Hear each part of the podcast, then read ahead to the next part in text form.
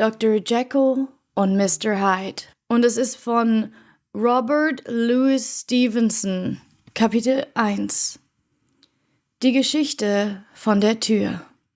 Mr. Utterson, der Anwalt, war ein Mann mit einem charaktervollen Gesicht, das nie von einem Lächeln erhellt wurde. Er war leidenschaftslos, unzugänglich, im Gespräch verlegen und jeder Gefühlsäußerung abhold, mager, lang, verstaubt und düster. Und doch war er irgendwie liebenswert. Bei freundschaftlichen Zusammenkünften und wenn der Wein seinen Geschmack entsprach, strahlte etwas wie tiefe Menschlichkeit aus seinen Augen. Etwas, das nie in seinem Gespräch zum Ausdruck kam, das sich aber nicht nur in diesen schweigenden Symbolen seines After-Dinner-Gesichtes zeigte, nein, öfter noch und lauter aus seiner Lebensführung sprach. Er war hart mit sich selbst. War er allein, so trank er nur Gin, um seine Neigung für erlesene Weine abzutöten. Und obgleich er das Theater leidenschaftlich liebte, hatte sein Fuß seit zwanzig Jahren nicht mehr die Schwelle eines Theaters überschritten.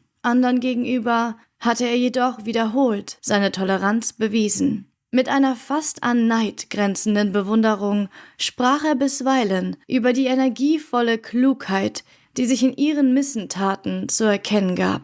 Und war Not am Mann, war er eher geneigt zu helfen, als zu verurteilen. Ich verstehe keins Ketzerei, pflegte er in seiner etwas altmodisch gezierten Art zu sagen. Ich lasse meinen Bruder auch auf seine eigene Fasson zum Teufel bringen. Bei dieser Charakterveranlagung war es häufig sein Schicksal, der letzte achtbare Bekannte und der letzte Halt von Menschen zu sein, die sich auf abschüssiger Bahn bewegten. Der letzte achtbare und der letzte Halt von Menschen zu sein, die sich auf abschüssiger Bahn bewegten. Und solange sie sein Sprechzimmer aufsuchten, ließ er ihnen gegenüber auch nie den Schatten einer Veränderung in seinem Verhalten erkennen. Das kostete Mr. Utterson sicherlich keine große Überwindung, denn auch den Besten gegenüber war er stets zurückhaltend, und selbst seine Freundschaften schienen im Allgemeinen auf einer ähnlichen Basis universellen Wohlwollens zu ruhen. Es ist das Kennzeichen eines bescheidenen Mannes, seinen Freundeskreis gewissermaßen fertig aus der Hand des Schicksals zu empfangen. So hielt es auch der Anwalt. Seine Freunde waren entweder Verwandte oder Leute, die er seit langem kannte. Gleich dem Efeu war auch seine Zuneigung ein zufälliges Gebilde der Zeit und war kein Beweis für die Würdigkeit des betreffenden Objektes, dem sie sich zuwandte. Auch das Band, das ihn an Mr. Richard Enfield, einen Verwandten und einen in der ganzen Stadt wohlbekannten Lebemann, fesselte, war nicht anders zu beurteilen. Gar manchen gab es eine Nuss zu knacken, was diese beiden aneinander finden mochten, oder welche gemeinsamen Interessen sie wohl haben konnten. Leute, die die Herren auf ihren sonntäglichen Spaziergängen beobachtet hatten, erzählten, dass sie, ohne ein Wort zu sprechen, nebeneinander herschritten, äußerst gelangweilt aussahen und mit augenscheinlicher Erleichterung das Erscheinen eines Freundes begrüßten. Trotzdem legten die beiden Herren auf diese Ausflüge das größte Gewicht und betrachteten sie als das schönste Geschenk der Woche und ließen sich weder durch lockende Vergnügungen noch durch die Anforderungen des Geschäftes von ihren Zusammenkünften abhalten. Bei einer dieser Streifereien traf es sich, dass sie ihr Weg in einer Nebenstraße eines der Londoner Geschäftsviertel führte. Die Straße war eng, was man so ruhig nennt, aber wochentags blühte in ihr ein lebhafter Handel. Die Bewohner waren anscheinend alle gut gebettet und eifrig bemüht, noch bessere Geschäfte zu machen und den Überschuss ihres Gewinnes prahlerisch zur Schau zu stellen, so dass die Schaufenster längs der Straße einladend wie zwei Reihen lächelnder Verkäuferinnen dastanden. Selbst an Sonntagen, wenn die Gasse ihre etwas aufdringlichen Reize verschleierte und vergleichsweise von Passanten entblößt war, strahlte sie im Gegensatz zu der trübseligen Nachbarschaft wie ein Feuer im dunklen Walde, und mit ihren frisch gestrichenen Fensterläden, den blitzenden Messingstäben, der allgemeinen Properkeit und betonten Lustigkeit nahm sie sofort das Auge der Spaziergänger gefangen und erfreute Herz und Sinne. Selbst an Sonntagen, wenn die Gasse ihre etwas aufdringlichen Reize verschleierte und vergleichsweise von Passanten entblößt war, strahlte sie, im Gegensatz zu der trübseligen Nachbarschaft, wie ein Feuer im dunklen Walde. Und mit ihren frisch gestrichenen Fensterläden, den blitzenden Messingstäben, der allgemeinen Properkeit und betonten Lustigkeit nahm sie sofort das Auge der Spaziergänger gefangen und erfreute Herz und Sinne. Zwei Häuser von der Ecke entfernt zur Linken, wenn man nach Osten ging, wurde die Straßenlinie durch einen sich hier öffnenden Hof unterbrochen, und gerade an dieser Stelle schob ein gewisser, düster ausschauender Häuserblock seinen Giebel in die Straße hervor. Er war zwei Stock hoch, besaß keine Fenster, nichts außer eine Tür in der unteren Etage und oben eine blinde Fassade aus verwittertem Mauerwerk. Jeder Teil des Gebäudes trug die Merkmale langer und filziger Vernachlässigung. Die Tür, die weder Klingel noch Klopfer trug, war mit Blasen und Rissen bedeckt. In den Nischen rekelten sich Sträuche und entzündeten ihre Streichhölzer an den Türfüllungen. Auf den Treppenstufen spielten Kinder Kaufmann. An den Simsen hatten Schulbuben ihre Messer ausprobiert. Und fast ein Menschenalter lang war niemand erschienen, um diese Stehgreifbesucher fortzujagen oder ihre Verwüstungen wieder ausbessern zu lassen. Die beiden Herren gingen auf der anderen Seite der Nebenstraße. Als sie sich dem Hofeingang gegenüber befanden, hob Mr. Enfield seinen Stock und deutete auf das Haus. Hast du diese Tür je bemerkt? erkundigte er sich, und als sein Begleiter bejahte, fügte er hinzu, in meiner Erinnerung ist mir ihr eine sehr seltsame Geschichte verknüpft. Wirklich? sagt Mr. Utterson mit einer kaum merklichen Veränderung in seiner Stimme. Um was handelt es sich? Nun, es war folgendermaßen, erwiderte Enfield. Ich befand mich auf halbem Wege von irgendeinem Ort am anderen Ende der Welt. Ein düsterer Wintermorgen. Es mochte etwa drei Uhr sein, und mein Weg führte mich durch einen Teil der Stadt, wo tatsächlich nichts zu sehen war, außer Laternen, Straße auf Straße, alles erleuchtet wie für eine Prozession und alle leer wie eine Kirche, bis ich endlich in jenem Gemütszustand geraten war, da man lauscht und lauscht und sich nach dem Anblick eines Schutzmannes zu sehen beginnt. Auf einmal erblickte ich zwei Gestalten. Die eine, ein kleiner Mann, der in scharfem Schritt ostwärts stampfte, die andere ein Mädchen von acht oder zehn Jahren, das so rasch es nur laufen konnte, eine Querstraße hinunterrannte.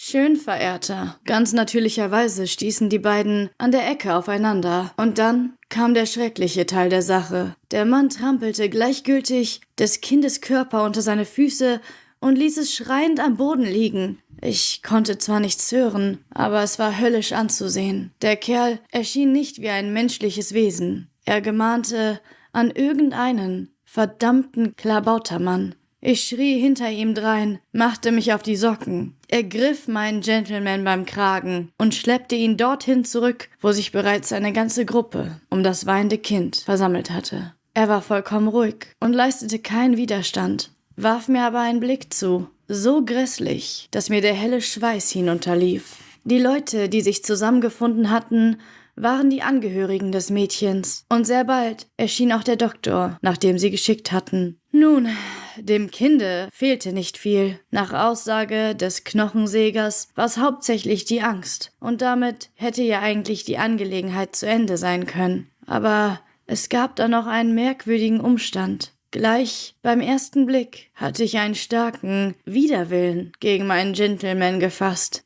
Das gleiche war bei den Angehörigen des Kindes der Fall. Und das war ja schließlich natürlich. Was mich aber überraschte, war des Doktors Verhalten. Er war der übliche Feld- und Wiesenarzt von undefinierbarem Alter und Aussehen, mit starkem Edinburgher Akzent und etwa ebenso gefühlvoll wie ein Dudelsack. Schön, mein Lieber, es ging ihm genau wie uns. Ununterbrochen starrte er auf meinen Gefangenen, und ich sah, wie der Knochensäger blass und elend wurde vor brennenden Verlangen, diesen Menschen zu töten. Ich wusste, was in seinem Kopfe vorging, ebenso genau wie ich wusste, was mich selbst bewegte.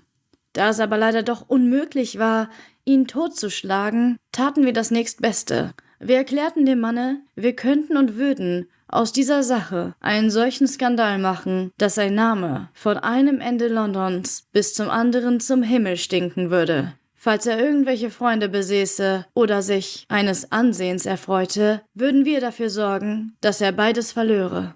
Und während der ganzen Zeit, da wir in roter Wut auf ihn einsprachen, mussten wir ihm, so gut es ging, die Weiber vom Leibe halten, die wild wie Harpien auf ihn eindrangen. Nie sah ich je einen Kreis so hassverzerrter Gesichter, und der Mensch stand mitten dazwischen, mit einer Miene düsterer, höhnischer Gleichgültigkeit. Zwar angsterfüllt, wie ich bemerken konnte, aber doch mit der Stirne eines Satans. Wenn Sie aus diesem Vorfall Kapital schlagen wollen, sagte er, bin ich natürlich hilflos. Aber jeder Gentleman wünscht doch eine Szene zu vermeiden. Nennen Sie mir Ihren Preis. Nun, wir pressten 100 Pfund für die Familie des Kindes aus ihm heraus. Natürlich versuchte er sich zuerst dagegen zu sträuben, aber irgendetwas in der Art unserer Anteilnahme ließ ihn Schlimmes ahnen. Und endlich gab er nach. Nun galt es zunächst, das Geld zu holen. Und wohin glauben Sie, führte er uns? Gerade zu jener Tür dort. Er zog einen Schlüssel hervor, ging hinein und kam sofort mit einer Summe von zehn Pfund in Gold und einem Scheck aus Kautz für den Rest zurück zahlbar an den Überbringer und unterzeichnet mit einem Namen, den ich nicht nennen kann, obwohl dieser Name gerade einen der Höhepunkte meiner Geschichte bildet, aber so viel sei gesagt. Es war ein sehr bekannter und oft gedruckter Name. Die Summe war bedeutend, aber die Unterschrift war gut und auch noch für mehr, falls sie echt war. Ich nahm mir die Freiheit, meinen Gentleman darauf hinzuweisen, dass die ganze Geschichte recht zweifelhaft aussehe, dass im gewöhnlichen Leben ein Mann nicht um vier Uhr morgens durch eine Kellertür geht und mit eines anderen Mannes Scheck über annähernd hundert Pfund wieder herauskommt. Aber er blieb ganz ruhig und grinste nur höhnisch. Beruhigen Sie sich nur, meinte er. Ich werde bei Ihnen bleiben, bis die Bank geöffnet wird und den Scheck selbst einlösen. So machten wir uns denn alle auf den Weg, der Doktor und der Vater des Kindes und unser Freund und ich selbst, und verbrachten den Rest der Nacht in meinem Büro. Nach dem Frühstück begaben wir uns dann am Vormittag gemeinsam zur Bank. Ich zeigte selbst den Scheck vor und bemerkte, ich hätte allen Grund anzunehmen, dass es sich um eine Fälschung handele. Keine Spur. Der Scheck war echt. Pfui!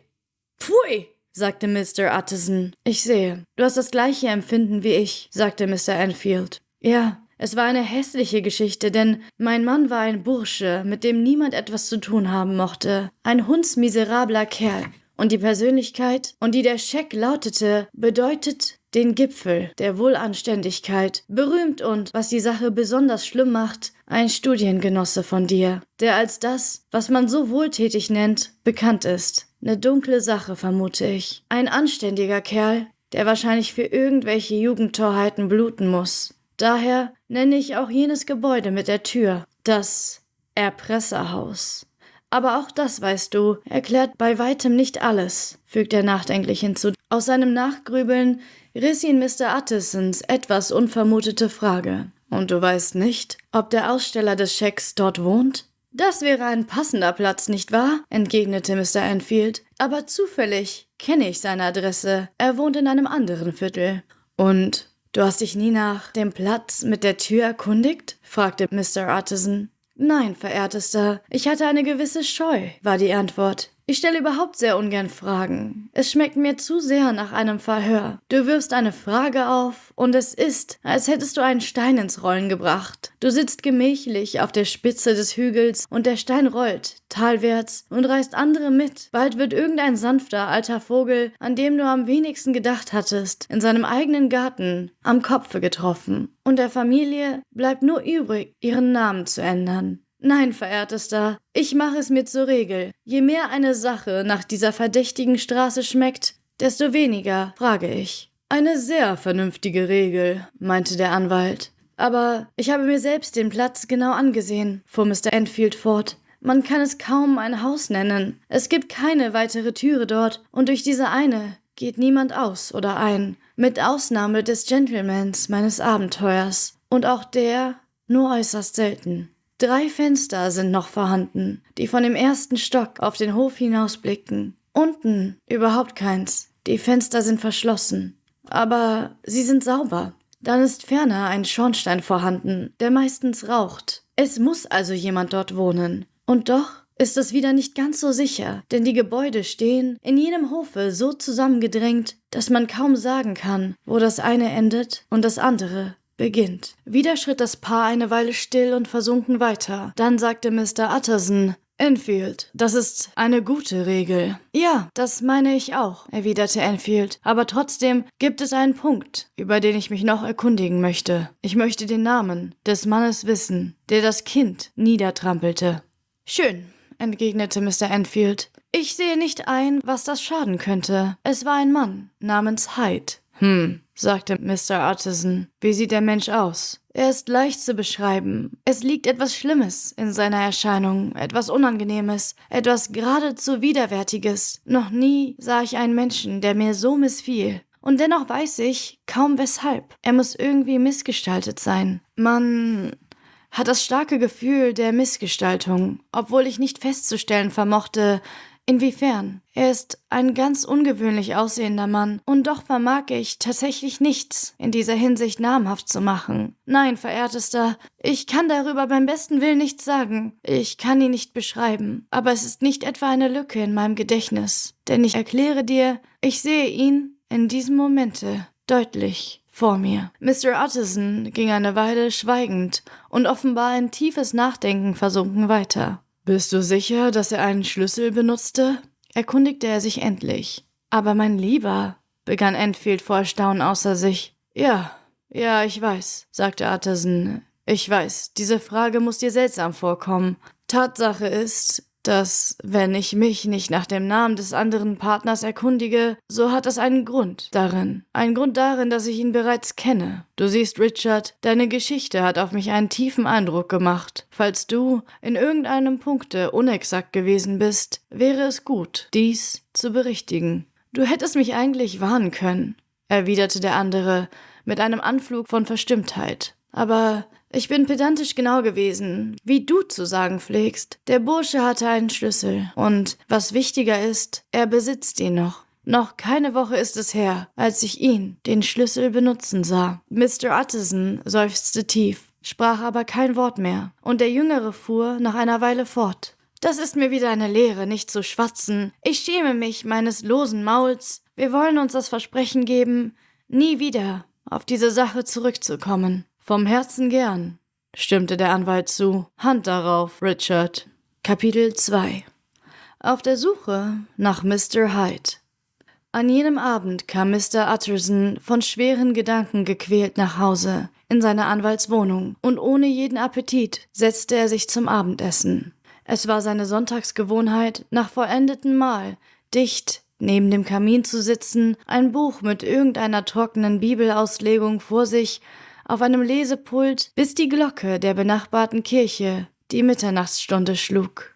Dann ging er nüchtern und dankerfüllt zu Bett. Am heutigen Abend jedoch ergriff er, sobald das Tischtuch abgenommen war, eine Kerze und begab sich in sein Büro. Dort öffnete er den Geldschrank und entnahm seinem verborgensten Fach ein Dokument, das auf dem Umschlag die Bezeichnung Dr. Jekylls letzter Wille trug, und setzte sich mit umwölkter Stirn zurecht, um den Inhalt zu studieren. Das Testament war mit der Hand geschrieben, denn Mr. Utterson hatte sich geweigert, obwohl er es jetzt, nachdem es erst einmal fertiggestellt war, in Gewahrsam genommen hatte, bei seiner Abfassung auch nur den geringsten Beistand zu leisten. Das Testament bestimmte nicht nur, im Falle des Ablebens des besagten Henry Jekyll M.D.D.C.L L.D.F.R.S und so weiter sein gesamten Vermögen den Händen seines Freundes und Wohltäters Edward Hyde zu übergeben sei, sondern im Falle von Dr. Jekylls Verschwinden oder unaufgeklärter Abwesenheit für länger als drei Kalendermonate der besagte Edward Hyde in der besagten Dr. Henry Jekylls Rechte ohne jeden weiteren Verzug und frei von allen Lasten oder Verpflichtungen außer der Zahlungen von ein paar geringfügigen Summen an die Angehörigen von des Doktors Haushalts treten sollte. Dieses Dokument war schon lange ein Dorn in des Anwalts Augen gewesen. Es irritierte ihn sowohl in seiner Eigenschaft als Anwalt wie als Anhänger einer gesunden und traditionellen Gewohnheit entsprechenden Lebensführung. Dünkt ihn doch grillenhafte Fantasie fast als etwas Unschickliches. Außerdem verstärkte seine Unkenntnis dieses Mr. Hyde noch seine Abneigung. Jetzt kannte er ihn plötzlich. Es war schon schlimm genug, als der Name lediglich ein Name war, über den er nicht mehr erfahren vermochte. Um wie viel Ärger war er jetzt, da sich an diesen Namen so abscheuliche Attribute zu heften begannen und heraus aus dem schwankenden, ungreifbaren Dunste, der so lange seine Augen verschleiert hatte, löste sich plötzlich die konkrete Vorstellung eines Teufels. Ich glaubte, es wäre Wahnsinn, sagte er, während er die ominösen Schriftstücke wieder in das Safe legte, und jetzt regte sich in mir die Furcht, dass es Schande bedeutet. Damit blies er die Kerze aus, zog einen weiten Mantel über und machte sich auf in Richtung nach Cavendish Square, der Hochburg medizinischer Wissenschaft, wo sein Freund, der berühmte Dr. Lanen, sein Haus hatte und seine zahlreichen Patienten empfing. Wenn überhaupt jemand, wird Layen es wissen, überlegte er sich. Der feierliche Hausmeister erkannte und begrüßte ihn. Er brauchte nicht erst zu warten, sondern wurde direkt von der Haustüre in das Speisezimmer geführt, wo Dr. Lanen allein beim Weine saß. Lanen war ein robuster, gesunder, Gepflegter Mann mit rotem Gesicht, einer Löwenmähne, vorzeitig ergrauter Haare und von polterndem und entschiedenen Wesen. Sobald er Mr. Utterson erblickte, sprang er aus seinem Lehnstuhl auf und streckte ihm beide Hände zur Begrüßung entgegen. Die Herzlichkeit des Mannes wirkte etwas theatralisch, entsprang aber ehrlichem Gefühl. Denn diese zwei waren alte Freunde, alte Kameraden von Schule und Universität her, beide von hoher Selbstachtung und Achtung für den anderen, und was damit nicht immer gleichbedeutend ist, zwei Männer, die einer an des anderen Gesellschaft aufrichtige Freude empfanden. Nach kurzem, gleichgültigen Gespräch lenkte der Anwalt auf den Gegenstand über, der seinen Geist in so unangenehmer Weise beschäftigte. Ich glaube, Lanen, sagte er, du und ich sind wohl die beiden ältesten Freunde, die Henry Jacko besitzt. Ich wünschte, die Freunde wären jünger, kicherte Dr. Lanen, aber ich denke, du hast recht.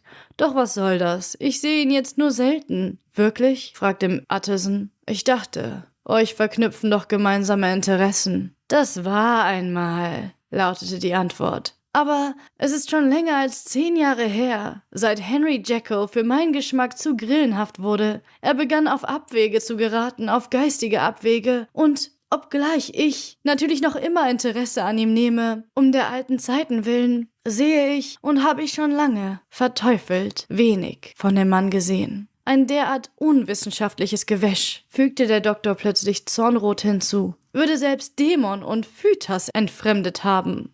Dieser kleine Temperamentsausbruch bereitete Mr. Utterson eine gewisse Erleichterung. Sie haben sich nur wegen irgendeiner wissenschaftlichen Frage entzweit, dachte er, und da er ohne wissenschaftliche Leidenschaft war, außer in Sachen von Sessionen, fügte er sogar hinzu Na, wenn es nichts Schlimmeres ist, er ließ seinem Freunde ein paar Sekunden Zeit, sich wieder zu fassen, und nahm dann erneut die Frage auf, deren wegen er hergekommen war. Ist dir jemals ein Protégé von ihm, ein gewisser Hyde, über den Weg gelaufen? erkundigte er sich. Hyde? wiederholte Lanyon. Nein, ich habe nie von ihm gehört. War nicht zu meiner Zeit. Das war das gesamte Ergebnis, das der Anwalt mit nach Hause brachte. In das große, düstere Bett, auf dem er sich hin und her wälzte, bis die Stunden nach Mitternacht in die Morgenstunden übergingen. Es war keine Nacht, um sein grübelndes Denken zu erleichtern, sich abquälend in tiefester Dunkelheit und bestürmt von Fragen.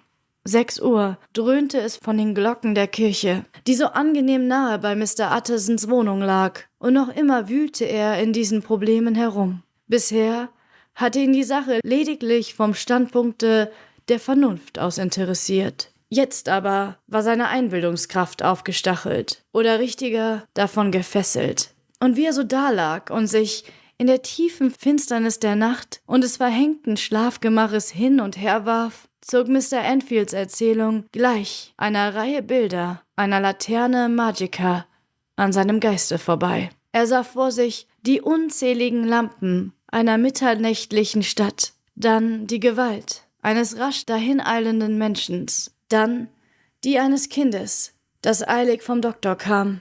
Dann stießen die beiden aufeinander und der Kobold in Menschengestalt rannte das Kind nieder und schritt ungeachtet der Angstschreie weiter. Und er blickte ein Zimmer in einem reichen Hause, in dem sein Freund schlafend liegt, träumend und lächelnd über seine Träume. Und dann wird die Tür des Zimmers geöffnet. Die Vorhänge an dem Bett werden zur Seite gezerrt, der Schläfer erwacht und blickt nur hin. Dort zu seiner Seite steht eine Gestalt, der Macht verliehen ist, und selbst in der nächtlichen Stunde muss er aufstehen und tun nach ihrem Gebot. In diesen zwei Wandlungen hetzte die Gestalt den Anwalt die ganze lange Nacht. Und wenn er wirklich einmal in Schlummer fiel, sah er doch nur sie, wie sie verstohlener durch die schlafenden Häuser gleitet oder schnell und immer noch schneller mit einer Hast, die einen schwindeln macht, durch das weite Labyrinth einer lampenerhellten Stadt rast. Dort zu seiner Seite steht eine Gestalt, der Macht verliehen ist, und selbst in dieser nächtlichen Stunde muss er aufstehen und tun nach ihrem Gebot. In diesen zwei Handlungen hetzte die Gestalt den Anwalt die ganze Nacht, und wenn er wirklich einmal in Schlummer fiel, sah er doch nur sie, wie sie verstohlener durch die schlafenden Häuser gleitet und schnell und immer noch schneller mit einer Hast, die einem Schwindeln macht, durch das weite Labyrinth einer lampenerhellten Stadt rast und an jeder Straßenkreuzung ein Kind zu Boden reißt und es jammernd liegen lässt. Und noch immer besitzt das Gespenst kein Antlitz, das man zu erkennen vermöchte. Selbst in seinen Träumen hat es kein Gesicht. Oder höchstens eins, das ständig vor seinen Augen in der Nacht verschwimmt. Und so keimte auf und wuchs in des Anwalts Hirn eine unwiderstehlich starke, fast krankhafte Neugier. Die Gesichtszüge des wirklichen Mr. Hyde zu erblicken, könnte er auch nur einmal sein Auge auf ihn heften, dann, dachte er, würde sich dieses Geheimnis schon lichten, ja, vielleicht gänzlich schwinden, wie es gewöhnlich mit mysteriösen Dingen geht, wenn man sie nur sorgfältig prüft. Dann würde er schon einen Grund erkennen für seines Freundes befremdete Vorliebe oder Abhängigkeit, mochte man es nennen, wie einem beliebte, und auch für die überraschenden Bestimmungen des Testamentes. In jedem Falle war es ein Gesicht, das des Ansehens wert war, das Antlitz eines Mannes, dem jede Regung des Mitgefühls fremd war, ein Gesicht, das ich nur zu zeigen brauchte, um in dem Geiste des sonst so unbewegten Enfield ein Gefühl unauslöschlichen Hasses aufspringen zu lassen. Von dieser Zeit an begann Mr. Utterson, die Tür in der Nebenstraße mit den Läden zu überwachen. Am frühen Morgen von Geschäftsbeginn mittags, wenn die Geschäfte drängten und Zeit kostbar war, nachts im Scheine des trüben Citymondes, zu allen Tageszeiten und zu allen Stunden, in Einsamkeit und unter Menschengewimmel, konnte man den Anwalt auf seinem selbst erwählten Posten finden. Und endlich wurde seine Geduld belohnt. Es war eine schöne, klare Nacht, Frost lag in der Luft, die Straßen waren sauber, wie ein Tanzboden, die Lampen von einem Windhauch bewegt. Sie zeichneten ein regelmäßiges Muster von Licht und Schatten. Zehn Uhr schlug es, die Läden waren geschlossen und einsam. Trotz des leisen Knurres von London um sie her lag die Nebenstraße schweigend da. Jeder Ton wurde weithin getragen und das Geräusch häuslicher Tätigkeit war deutlich zu beiden Seiten des Fahrdammes zu vernehmen. Schon lange vorher hörte man den Klang der sich nähernden Schritte eines jeden Passanten. Mr. Utterson befand sich erst wenige Minuten auf seinem Pfosten, als er einen seltsam leichten Schritt herannahen hörte. Im Verlauf seiner nächtlichen Patrouillen hatte er lange gelernt, den eigentümlichen Klang aufzufassen, mit dem der Schritt eines Einzelnen, während er sich noch in weiter Entfernung befindet, sich plötzlich und klar aus dem wüsten Gesumm und Gebrumm der Stadt anhebt. Doch noch nie zuvor war seine Aufmerksamkeit so scharf und eindringlich erregt worden, und mit dem starken, ja fast abergläubischen Vorgefühl der Erfüllung zog er sich in den Hofeingang zurück. Die Schritte kamen rasch näher und wurden plötzlich lauter, als sie um die Ecke der Straße bogen. Der Anwalt, scharf aus dem Hofeingang hervorspähend, konnte bald erkennen, mit was für einer Sorte Mensch er es zu tun hatte. Der Mann war klein, und äußerst einfach gekleidet, und sein Blick, selbst auf die Entfernung hin, berührte den Beobachter peinlich unangenehm. Die Gestalt ging quer über die Straße, um Zeit zu sparen, stracks auf die Türe zu und zog, wie jemand, der sich seinem Haus nähert, einen Schlüssel aus der Tasche. Mr. Utterson trat vor und klopfte ihr, als sie vorüberschritt, auf die Schulter. Mr. Hyde, wenn ich mich nicht irre? Mr. Hyde wich zurück und stieß einen zischenden Laut aus, aber sein Schreck war nur momentan, und obgleich er dem Anwalt nicht ins Gesicht blickte, antwortete er vollkommen ruhig. So heiß ich, was wünschen Sie? Ich sehe, Sie wollen hineingehen, erwiderte der Anwalt. Ich bin ein alter Freund, Dr. Jackots, Mr. Artisan von Gaunt Street. Sie müssen meinen Namen schon gehört haben. Da ich Sie zu so günstiger Stunde treffe, möchte ich Sie bitten, mich ebenfalls einzulassen. Sie werden Dr. Jekyll nicht zu Hause finden. Er ist ausgegangen, erwiderte Mr. Hyde, auf seinem Schlüssel pfeifend. Und dann plötzlich, aber immer noch ohne aufzublicken, Woher kennen Sie mich? Würden Sie mir nur einen Gefallen erweisen? fragte Mr. Utterson. Mit Vergnügen, erwiderte der andere. Worum handelt es sich? Würden Sie mich wohl Ihr Gesicht sehen lassen? fragte der Anwalt. Mr. Hyde schien zu zögern, und dann, wie nach plötzlicher Überlegung, hob er mit herausfordernder Miene den Kopf, und die beiden starrten einander ein paar Sekunden lang wie gebannt an. Jetzt werde ich Sie wiedererkennen, sagte Mr. Utterson. Das kann vielleicht einmal nützlich sein. Gewiss, entgegnete Mr. Hyde. Es ist sehr gut, dass wir uns getroffen haben. Und apropos, Sie wollen meine Adresse haben. Und er nannte ihm eine Hausnummer in einer Straße in Soho. Guter Gott, fuhr es Mr. Utterson durch den Kopf. Denkt er dabei vielleicht an das Testament? Er behielt diesen Gedanken für sich und brummte lediglich einen Gedanken für die Adresse. Und nun, sagte der andere, wie haben Sie mich erkannt? Nach Beschreibung, lautete die Antwort. Wessen Beschreibung? Wir haben gemeinsame Freunde, sagte Mr. Utterson. Gemeinsame Freunde? wiederholte Mr. Hyde etwas heiser. Wer sollte das sein? Jekyll zum Beispiel, sagte der Anwalt. Der hat Ihnen nie von mir erzählt, rief Mr. Hyde mit zornigen Erröten. Ich nahm nicht an, dass Sie mich belügen würden. Halt, sagte Mr. Utterson. Das ist keine angemessene Redeweise. Der andere stieß ein rasendes Gelächter aus. Im nächsten Moment hatte er mit erstaunlicher Schnelligkeit die Türe aufgeschlossen und war in dem Hause verschwunden. Der Anwalt stand noch, ein Bild innerer Unruhe, eine Zeit lang da, nachdem Mr. Hyde ihn verlassen hatte. Dann ging er langsam die Straße herauf, alle paar Schritte stehen bleibend und wie in völliger Verstörtheit mit der Hand über die Stirne streichend. Das Problem, das er so im Gedanken wälzte, war derart, dass es sich kaum je würde lösen lassen. Mr. Hyde war bleich und gnomenhaft. Er machte den Eindruck eines Verwachsenen, ohne dass man einen Defekt anzugeben vermochte. Er hatte ein unangenehmes Lächeln. Sein Benehmen dem Anwalt gegenüber war gewissermaßen eine mörderische Mischung von Zaghaftigkeit und Unverschämtheit, und er sprach mit einer rauen, flüsternden und wie gebrochenen wirkenden Stimme. Das waren wohl alles Punkte, die gegen ihn einnahmen, aber alles zusammen vermochten nicht diesen bis dahin nie gekannten Widerwillen zu erklären, nicht den Ekel und die Furcht, womit Mr. Utterson seiner gedachte. Dahinter muss noch etwas Besonderes stecken, dachte der Alte bestürzt. Irgendwas ist noch da, für das ich keinen Namen zu finden mag. Gott schütze mich. Der Mann hat kaum etwas Menschliches an sich. Etwas von einem Troglodyten, könnte man fast sagen. Oder handelt es sich um die alte Geschichte von Dr. Fell? Oder ist es nur der Widerschein einer verfluchten Seele, die hindurchschimmert und den irdischen Körper verunziert? Das wird es sein. Mein armer alter Harry Jacko. Wenn ich je Satans Zeichen auf einem Antlitz erkannte, dann auf dem deines neuen Freundes.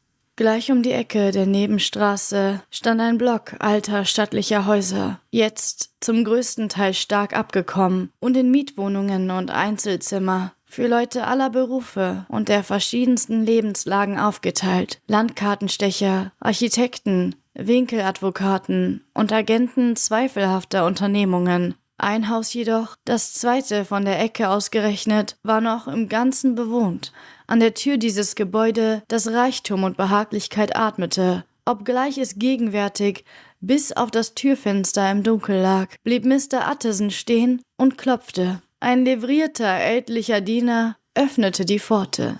Ist Dr. Jekyll zu Hause? fragte der Anwalt. Ich werde nachsehen, Mr. Utterson, antwortete Poe und ließ den Besucher, während er noch sprach, in eine große, niedrige, komfortable Diele mit Fliesen ausgelegt, mit kostbaren Eichenschränken ausgestattet, nach Art eines Landhauses, von einem großen offenen Feuer durchwärmt, eintreten. Möchten Sie hier beim Feuer warten, Herr Rechtsanwalt, oder soll ich Ihnen im Speisezimmer Licht anzünden? Hier, besten Dank, sagte der Anwalt. Damit trat er näher und lehnte sich gegen das hohe Kamingitter. Dieser Vorraum, in dem er jetzt allein blieb, war der besondere Stolz seines Freundes, des Doktors. Utterson selbst pflegte ihn als den entzücktesten Raum in ganz London zu bezeichnen. Heute Nacht jedoch lebte ein Grauen in seinem Blute. Das Antlitz Heides bedrückte sein Gedächtnis. Ekel und Lebensüberdruss. Und das geschah ihm selten erfüllten ihn. In seiner verdüsterten Gemütsstimmung wollte es ihm scheinen, als bedeuteten das flackernde Kaminfeuer auf den polierten Schränken und die unruhigen, unstetten Schatten an der Decke eine Drohung. Er schämte sich fast seiner Erleichterung, als die Pule rasch zurückkehrte und ihm mitteilte, dass Dr. Jekyll ausgegangen sei. Ich sah Mr. Hyde durch die Tür des alten Seziersaales eintreten, Po, sagte er. Ist das erlaubt, wenn Dr. Jekyll ausgegangen ist? Ganz in Ordnung, erwiderte der Bediente. Mr. Hyde besitzt einen Schlüssel. Ihr Herr scheint in den jungen Herrn großes Vertrauen zu setzen, Paul, fuhr der andere gedenklich fort. Ja, Herr Doktor, das tut er, entgegnete Poe. Wir haben strikte Anweisungen, ihm zu gehorchen. Soviel ich weiß, bin ich Mr. Hyde nie hier begegnet, erkundigte sich Utterson. Oh, sicherlich nicht, Herr Doktor. Er speist niemals äußerst selten in diesem Teil des Hauses. Meist kommt er durch das Laboratorium. So, so. Na, gute Nacht, Poe. Gute Nacht, Mr. Utterson. Und mit tief bekümmerten Herzen schritt der Anwalt nach Hause. Armer Harry Jacko, dachte er dabei. Mein Herz sagt es mir. Er steckt in einer schlimmen Klemme. Als er jung war, lebte er etwas wüst. Das ist freilich lange her. Aber das göttliche Gesetz kennt keine zeitlichen Grenzen. Ja, das muss es sein. Das Gespenst irgendeiner alten Sünde. Der Krebs war's, verborgener Schande. Die Strafe naht. Pedo Claudo. Jahre nachdem die Erinnerung längst erloschen ist und Eigenliebe den Fehler verziehen hat. Und erschrocken über diesen Gedanken brütete der Anwalt lange Zeit über seine eigene Vergangenheit stöberte in allen Winkeln seiner Erinnerung, ob nicht irgendein Springteufelchen einer alten Schuld ans Tageslicht hüpfen könnte, doch seine Vergangenheit war völlig fleckenlos. Wenige Menschen konnten wohl die Rolle ihres Lebens mit so wenig Furcht studieren, dennoch fühlte er sich gedemütigt durch zahlreiche böse Dinge, die er getan hatte, und doch auch wieder von stiller, ehrfurchtsvoller Dankbarkeit erfüllt, dachte er an die vielen anderen, die ihn fast zum Straucheln gebracht und die er doch vermieden hatte. Als er sein Denken dann wieder dem früheren Gegenstand zuwandte, empfand er einen Hoffnungsschimmer. Dieser Master Hyde, überlegte er bei sich, würde man sich nur mit ihm eingehend beschäftigen, wohl selbst manche Geheimnisse haben, düstere Geheimnisse nach seinem Blick zu schließen, Geheimnisse mit denen verglichen des armen Jekylls Schuld rein wie Sonnenschein strahlen würde. So kann die Sache nicht weitergehen. Es überläuft mich kalt, wenn ich denke, dass sich diese Kreatur gleich einem Dieb an Harrys Bett schleicht. Armer Harry, welch ein Erwachen. Und Gefahr droht. Wenn dieser Hyde die Existenz des Testamentes wittert, könnte ihm die Ungeduld packen das Erbe anzutreten. Ja, ich muss meine Schultern gegen das Rad stemmen, wenn Jacko sich nur belehren ließe, fügte er hinzu, wenn Jekyll das nur ließe. Und wieder trat vor sein geistiges Auge, klar wie ein Transparent, die seltsamen Klauseln des Testaments. Wir lesen Stevenson, Dr. Jekyll und Mr. Hyde.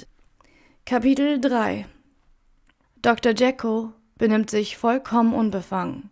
Vierzehn Tage danach, ein glückliches Spiel des Zufalls, gab der Doktor einigen fünf oder sechs alten Busenfreunden, lauter Glucken, angesehenen Männern und Kennern guter Weine, eines seiner amüsanten Dinners.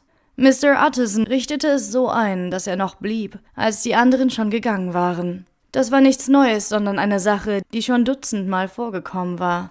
Wo Utterson beliebt war, war er wirklich beliebt. Die Gastgeber hielten den nüchternen Anwalt gern zurück, wenn die leichtherzigen und geschwätzigen bereits ihre Füße auf die Türschwelle gesetzt hatten. Sie liebten es, eine Zeit lang still, in seiner nie aufdringlichen Gesellschaft zu sitzen, als Vorbereitung auf die Einsamkeit und nach den Aufwendungen und Anstrengungen der Fröhlichkeit bei des Mannes kostbarem Schweigen ihre Geister zu klären. Zu dieser Regel bildete Dr. Jekyll keine Ausnahme, und als er ihm jetzt am Kamin gegenüber saß, ein großer, wohlgestalteter Mann mit ruhigem Gesicht, in den Fünfzigern, vielleicht mit einem etwas zu schlauen Ausdruck, aber doch allen Zeichen von Klugheit und Güte, konnte man an seinen Blicken sehen, dass er Mr. Utterson eine aufrichtige und warme Neigung entgegenbrachte.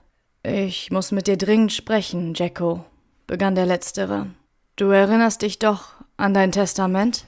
Ein scharfer Beobachter hätte vielleicht bemerkt, dass das Thema sehr unwillkommen war. Und doch nahm der Doktor es völlig heiter auf. Mein armer Utterson, sagte er, du bist unglücklich über diesen Klienten. Ich sah noch niemals einen Menschen, der sich so elend fühlen, wie du es angesichts meines Testaments tatest höchstens jenen dickfälligen Pendanten Léon über meine sogenannte wissenschaftliche Ketzerei. Oh, ich weiß, er ist ein guter Kerl. Du brauchst gar nicht die Stirn zu runzeln. Ein famoser Bursche. Und ich bin überzeugt, man kann noch viel von ihm erwarten. Aber trotzdem ein dickfälliger Pedant. Ein dummer, polternder Pedant. Kein Mensch hat mich im Leben so enttäuscht wie Leyen. Du weißt, ich habe es nie gebilligt, fuhr Utterson unter rücksichtsloser Missachtung des neuen Themas fort. Mein Testament? Ja, natürlich, das weiß ich, entgegnete der Doktor, eine Spur schärfer. Das hast du mir ja schon oft gesagt. Gewiss, und ich sage es dir wieder, fuhr der Anwalt fort. Ich habe inzwischen Verschiedenes über den jungen Hyde erfahren. Das großgeschnittene Antlitz Dr. Jekylls wurde bleich bis in die Lippen, und seine Augen verdüsterten sich. Ich wünsche hierüber nichts mehr zu hören. Das ist eine Angelegenheit, meine meine ich, die wir vereinbart hatten, nicht mehr zu berühren. Was ich hörte, war einfach scheußlich, sagte Utterson. Das ändert nichts daran, du verstehst meine Lage nicht, wiederholte der Doktor in ziemlicher Verwirrung. Ich befinde mich in einer qualvollen Situation, Utterson. Meine Lage ist sehr seltsam, ungewöhnlich seltsam. Es ist eine von jenen Affären, die sich durch Sprechen nicht bessern lassen. Jacko, sagte Utterson, Du kennst mich. Ich bin ein Mann, dem man vertrauen kann. Ich kann dir aushelfen. Mein guter Utterson, sagte der Doktor, das ist sehr lieb von dir. Es ist unendlich gut von dir. Und ich kann keine Worte finden, um dir zu danken. Ich glaube dir restlos. Ich würde dir mehr vertrauen als jedem anderen Menschen auf der Welt. Ja, mehr als mir selbst, wenn ich die Wahl hätte. Aber wirklich, es ist nicht das, was du vermutest. Es ist nicht so schlimm und um dein gutes Herz zu beruhigen, will ich dir wenigstens eine Sache sagen. Sobald ich es will, kann ich mich von Mr. Hyde befreien. Darauf gebe ich dir meine Hand. Und vielen, vielen Dank. Und jetzt möchte ich nur noch ein kleines Wort sagen, Utterson. Und ich bin überzeugt, du wirst es nicht übel nehmen. Dies ist eine Privatsache. Also, ich bitte dich, lass es ruhen. Utterson blickte ins Feuer und überlegte eine Weile. Ich bin überzeugt. Du hast vollkommen recht, sagte er endlich und sprang auf. Sehr schön, fuhr der Doktor fort. Aber da wir einmal und, wie ich hoffe, zum letzten Mal diese Geschichte berührt haben, so gibt es da noch einen Punkt, von dem ich gern möchte, dass du ihn verstehst. Ich nehme wirklich ein großes Interesse an dem armen Hyde. Ich weiß, du hast ihn gesehen. Er erzählte es mir, und ich fürchte, er war unverschämt. Aber ich nehme ganz aufrichtig ein großes und ein sehr großes Interesse an dem jungen Menschen. Und wenn ich einmal dahin gegangen bin, Utterson, wünsche ich mir, dass du mir versprächest, sich seiner anzunehmen und seine Rechte zu wahren. Wenn du alles wüsstest, würdest du es tun. Und es würde mein Herz sehr beruhigen, wenn du mir das versprechen würdest. Ich kann dir nicht vorheucheln, dass ich ihn je leben werde, sagte der Anwalt. Das verlange ich auch nicht verteidigte sich Jacko und legte seine Hand auf des anderen Arm. Ich fordere nur Gerechtigkeit. Ich bitte dich nur um meinetwillen, ihm zu helfen, wenn ich nicht mehr bin. Utterson stieß einen tiefen Seufzer aus. Schön, sagte er. Kapitel 4 Die Ermordung Carries Etwa ein Jahr später, im Oktober, dem 18., wurde London durch ein Versprechen von einzigartiger Scheußlichkeit aufgeschreckt, und die hohe Stellung des Opfers machte es noch bemerkenswerter. Die Einzelheiten waren spärlich und überraschend. Ein Dienstmädchen, das allein in einem Hause unfern vom Flusse lebte, war etwa um elf Uhr nach oben gegangen, um sich schlafen zu legen. Obwohl in den frühen Morgenstunden dichter Nebel die Stadt verhüllte, war der Abend wolkenlos, und die Gasse, auf die das Fenster des Mädchens hinabblickte, vom Vollmond hell erleuchtet. Anscheinend war das junge Ding etwas romantisch veranlagt, denn es ließ sich auf seinem Koffer nieder, der unmittelbar unter dem Fenster stand, und verfiel in süße Träumerei. Nie, pflegte das Mädchen unter strömenden Tränen zu sagen, so oft es jene Geschichte erzählte. Nie hätte es sich friedvoller mit allen Menschen verbunden gefühlt, nie liebevoller von der Welt gedacht. Als sie so dasaß, erblickte sie einen bejahenden vornehmen Herren mit weißem Haar, der die Gasse entlang näher kam. Ein zweiter, sehr kleiner Herr, dem sie zuerst nur wenig Beachtung schenkte, beeilte sich, ihn einzuholen. Als die beiden bis auf Gesprächsweite sich einander genähert hatten, und das geschah unmittelbar unter des Mädchen Augen, verbeugte sich der alte Mann und redete den anderen außerordentlich zuvorkommender Weise an. Es hatte nicht den Anschein, als wäre der Gegenstand seiner Frage besonders wichtig. Aus dieser Art, wie er in eine bestimmte Richtung zeigte, schien hervorzugehen, dass er sich lediglich nach dem Wege erkundigte. Während er sprach, fiel der Mond auf sein Gesicht, und das Mädchen betrachtete ihn mit Wohlgefallen, denn aus seinem Antlitz sprach eine so unschuldige und altmodische Freundlichkeit, freilich mit etwas Hochmut gepaart, wie man es bei einem wohlsituierten und mit sich selbst zufriedenen Manne häufig findet. Bald wandten sich ihre Augen dem anderen zu, und sie war überrascht, in ihm einen gewissen Mr. Hyde wiederzuerkennen, der einmal ihren Herren besucht hatte und gegen den sie eine große Abneigung hegte. Mr. Hyde trug in seiner Hand einen schweren Stock, mit dem er herumfuchtelte, doch er antwortete mit keiner Silbe und schien mit schlecht verhehlter Ungeduld zuzuhören. Und dann, ganz plötzlich, brach er in wütendem Zorne los, stampfte mit dem Fuß, schwang seinen Stock und führte sich, nach der Beschreibung des Mädchens, wie ein Besessener auf. Der alte Herr trat, mit der Miene höchster Überraschung und etwas gekränkt einen Schritt zurück. Jetzt durchbrach Mr. Hyde alle Schranken, knüllte ihn nieder und im nächsten Augenblick, mit der Raserei eines Affen, trampelte er sein Opfer unter die Füße und ließ einen ganzen Hagel von Schlägen auf den Wehrlosen niedersausen, unter deren Wucht die Knochen brachen und der entseelte Körper auf dem Fahrdamm zuckte. Aus Schreck über diesen Anblick und die furchtbaren Töne wurde das Mädchen ohnmächtig. Es war bereits zwei Uhr, als sie wieder zu sich kam und die Polizei rief. Der Mörder hatte sich schon längst auf und davon gemacht, aber in der Mitte der Gasse lag das Opfer schrecklich zugerichtet. Der Knüppel, mit dem Hyde die Tat verübt hatte, war, obwohl er aus einem seltenen, sehr zähen und schweren Holz bestand, unter der Wut dieser sinnlosen Grausamkeit mitten durchbrochen, und das abgesplitterte Stück war in die nahe Gosse gerollt. Das andere hatte der Mörder zweifellos mit fortgenommen. Man fand bei der Leiche eine Börse und eine goldene Uhr, aber weder Visitenkarten noch irgendwelche Papiere, außer einem versiegelten und frankierten Briefe, den der Herr wahrscheinlich gerade auf die Post tragen wollte, und der Name und Adresse von Mr. Utterson trug. Dieses Schriftstück wurde am nächsten Morgen dem Anwalt überbracht, noch bevor er aufgestanden war. Kaum hatte er das Schreiben erblickt, kaum waren ihm die näheren Umstände mitgeteilt worden, als er mit feierlicher Miene bemerkte, bevor ich den Leichnam nicht gesehen habe, werde ich kein Wort sagen. Es scheint sich um etwas Ernstes zu handeln. Haben Sie die Freundlichkeit zu warten, während ich mich ankleide?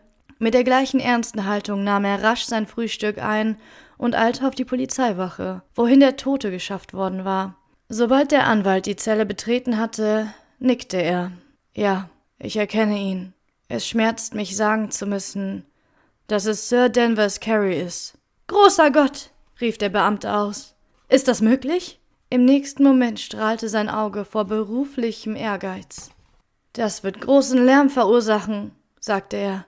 Vielleicht können Sie uns zu unserem Manne verhelfen. Und kurz berichtete er, was das Mädchen gesehen hatte, und zeigte den zerbrochenen Stock. Mr. Utterson hatte schon davor gezittert, den Namen Hyde zu hören. Doch als der Stock ihm vorgelegt wurde, konnte er nicht länger zweifeln.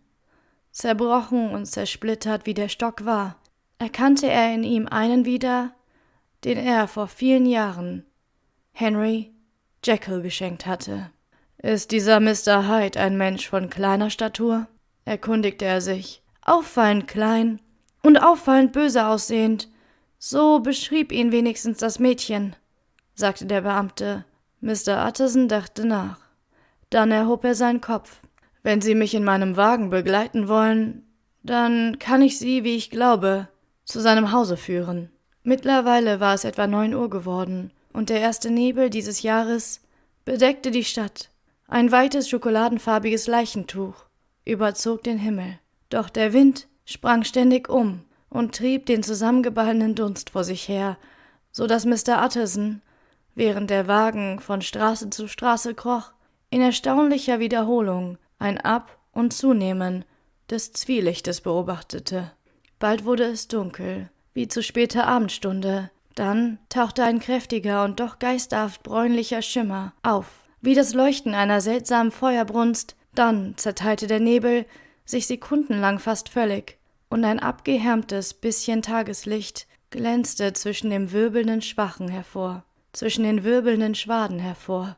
Das elende Stadtviertel von Soho mit seinen schmutzigen Straßen, seinen schlampigen Bewohnern und mit seinen Laternen, die entweder überhaupt noch nicht ausgelöscht oder schon von neuem angezündet waren, um diese trostlose neue Invasion der Finsternis zu bekämpfen, erschien in des Anwalts Augen, in diesem Wechsel zwischen hell und dunkel, wie der Distrikt einer Stadt, in einem wüstigen Traumgebilde, auch sonst bewegten traurige Gedanken sein Geist, und wenn er einen Blick auf seinen Fahrtgefährten warf, empfand er einen jenen Hauch von Furcht vor dem Gesetz und den Gesetzesvertretern, die bisweilen auch den ehrenhaftesten Überfall kann.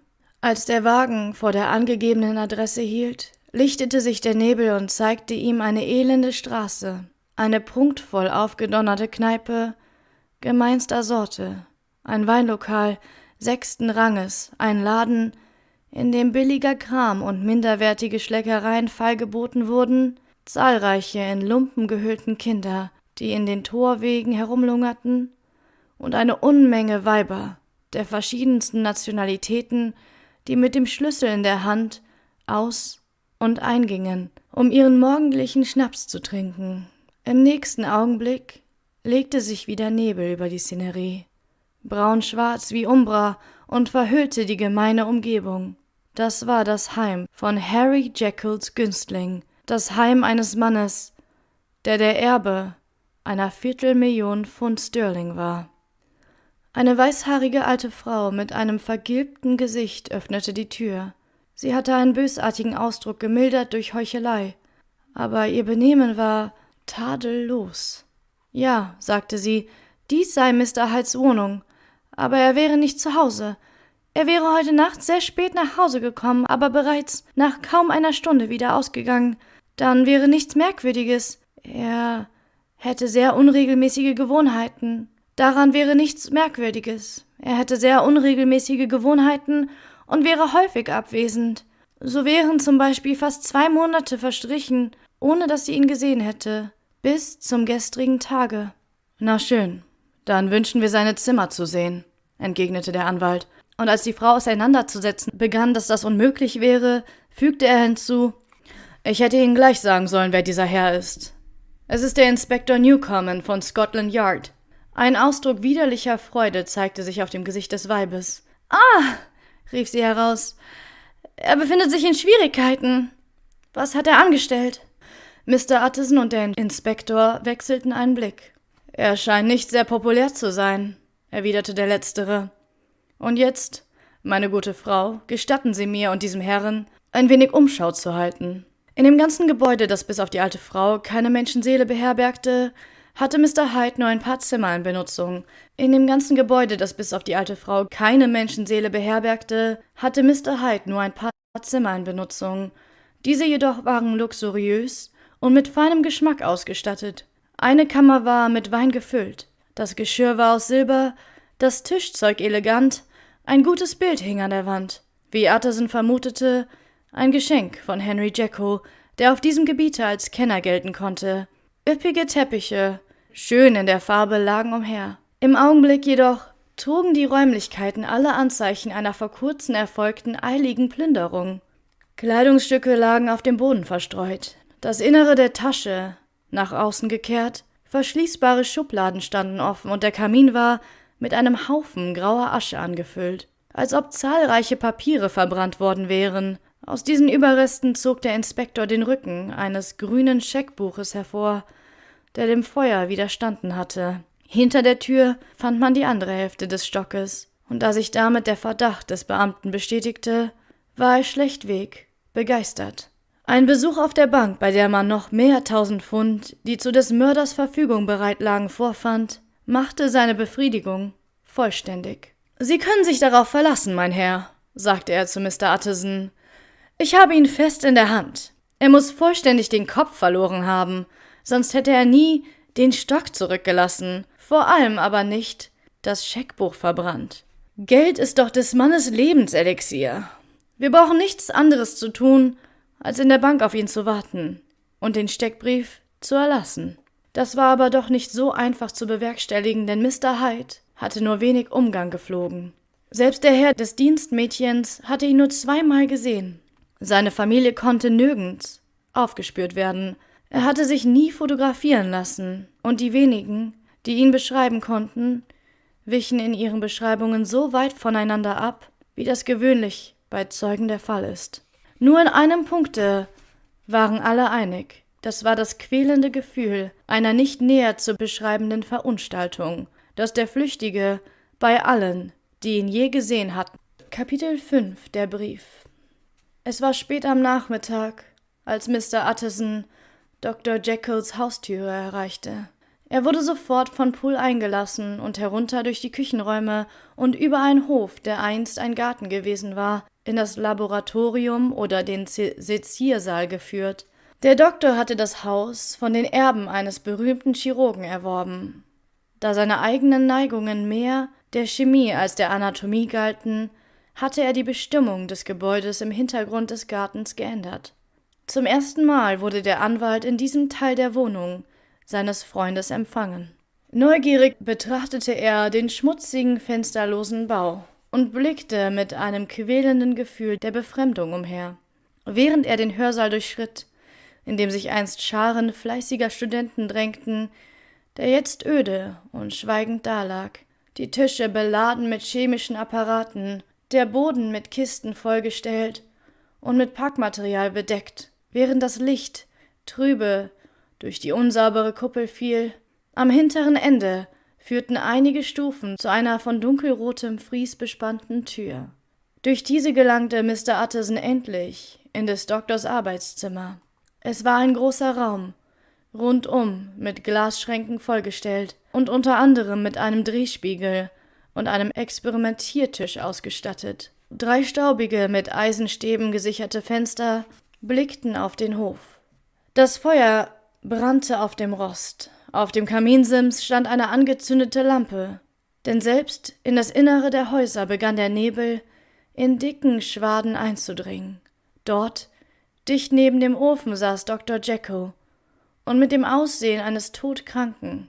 Er stand nicht auf, um seinen Besucher zu begrüßen, sondern streckte nur seine kalte Hand aus und hieß ihn mit gänzlich veränderter Stimme Willkommen.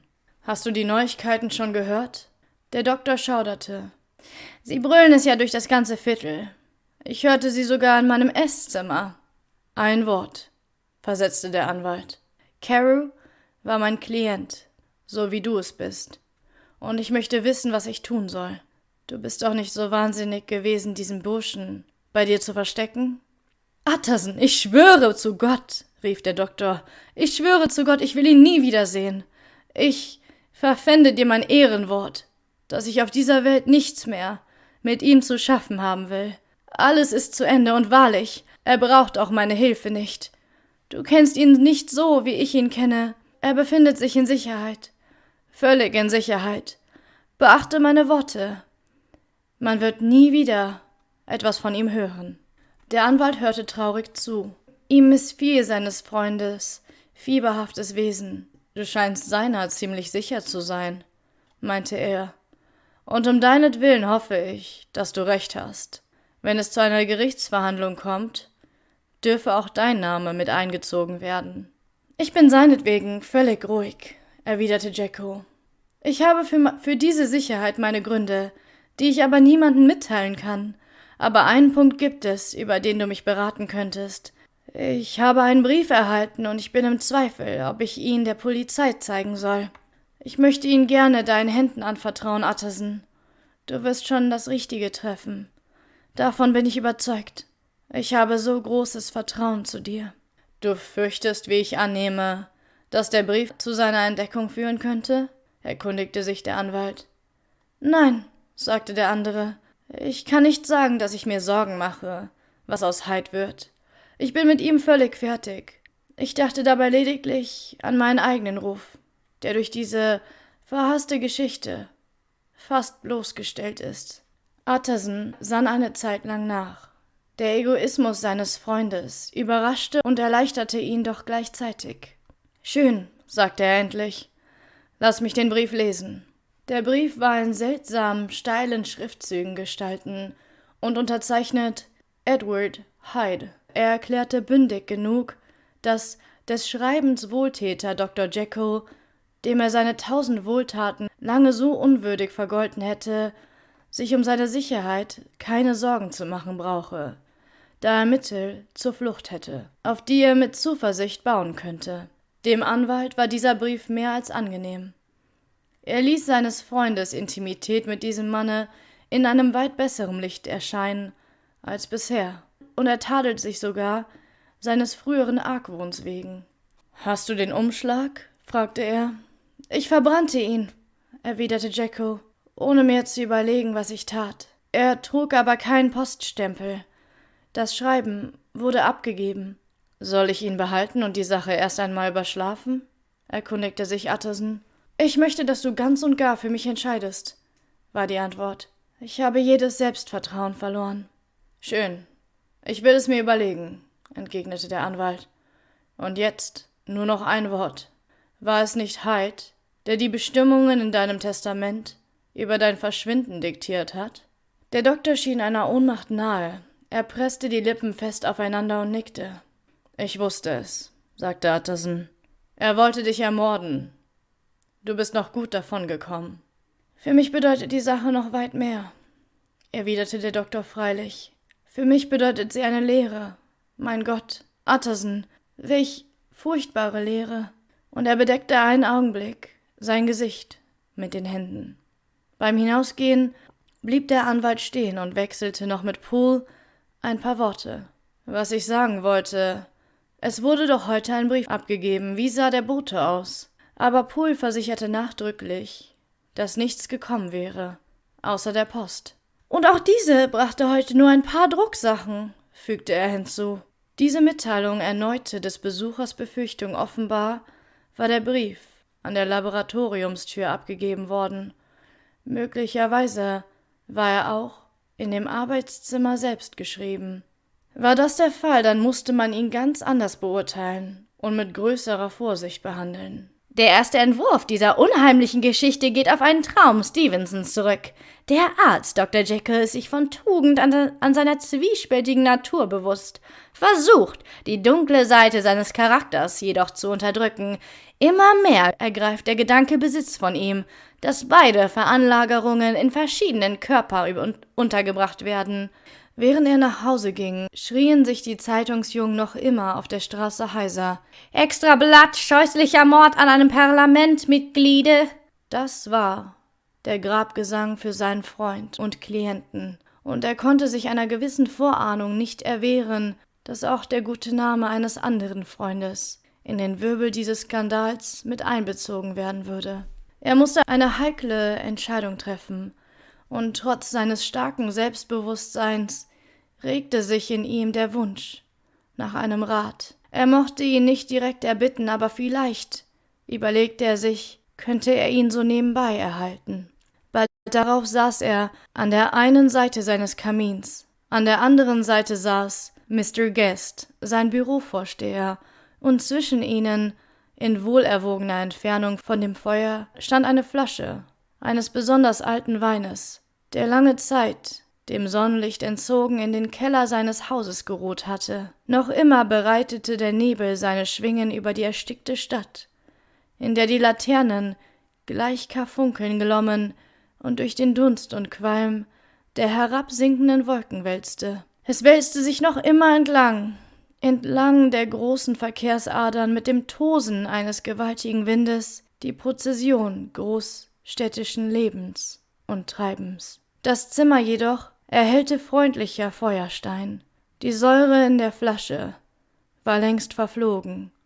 Die köstliche Farbe hatte sich noch verdunkelt, gleichwie bemalte Fenster allmählich eine sattere Tönung annehmen und die eingefangene Glut herbstlicher Tage an den Abhängen der Weingärten wartete darauf, freigelassen zu werden und die Nebel Londons zu zerstreuen. Unmerklich taute der Anwalt auf. Es gab keinen Menschen, vor dem er weniger Geheimnisse bewahrte als vor Mr. Guest. Ja, er war sogar nicht mehr sicher, dass er so viele vor ihm besaß, wie er meinte. Ja, er war sogar nicht mehr sicher, dass er so viele vor ihm besaß, wie er meinte. Guest war oft in des Doktors geschäftlichen Angelegenheiten tätig gewesen.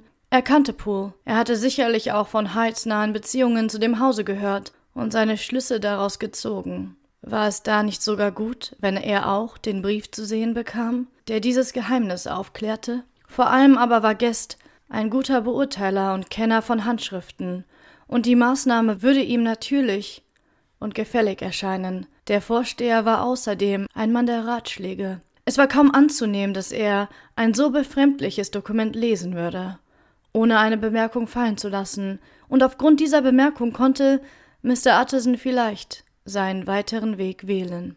Das ist eine traurige Sache mit Sir Danvers, bemerkte der Anwalt. Ja, weiß Gott, Herr Doktor. Sie hat das Volksempfinden aus tiefste erregt, erwiderte Guest. Der Mensch war natürlich verrückt. Ich würde gern Ihre Ansichten darüber hören entgegnete Utterson. Ich habe hier ein Dokument in seiner Handschrift. Das bleibt natürlich unter uns, denn ich weiß kaum, was ich damit anfangen soll. Selbst im besten Falle ist es eine üble Sache. Doch sehen Sie selbst, es schlägt ganz Ihr Fach. Das Autogramm eines Mörders.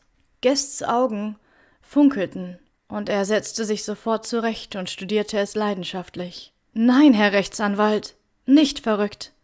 Aber es ist eine merkwürdige Handschrift und nach allem, was man hört, auch ein sehr merkwürdiger Verfasser, fügte der Anwalt hinzu. Gerade in diesem Augenblick trat der Diener mit einem Briefe ein.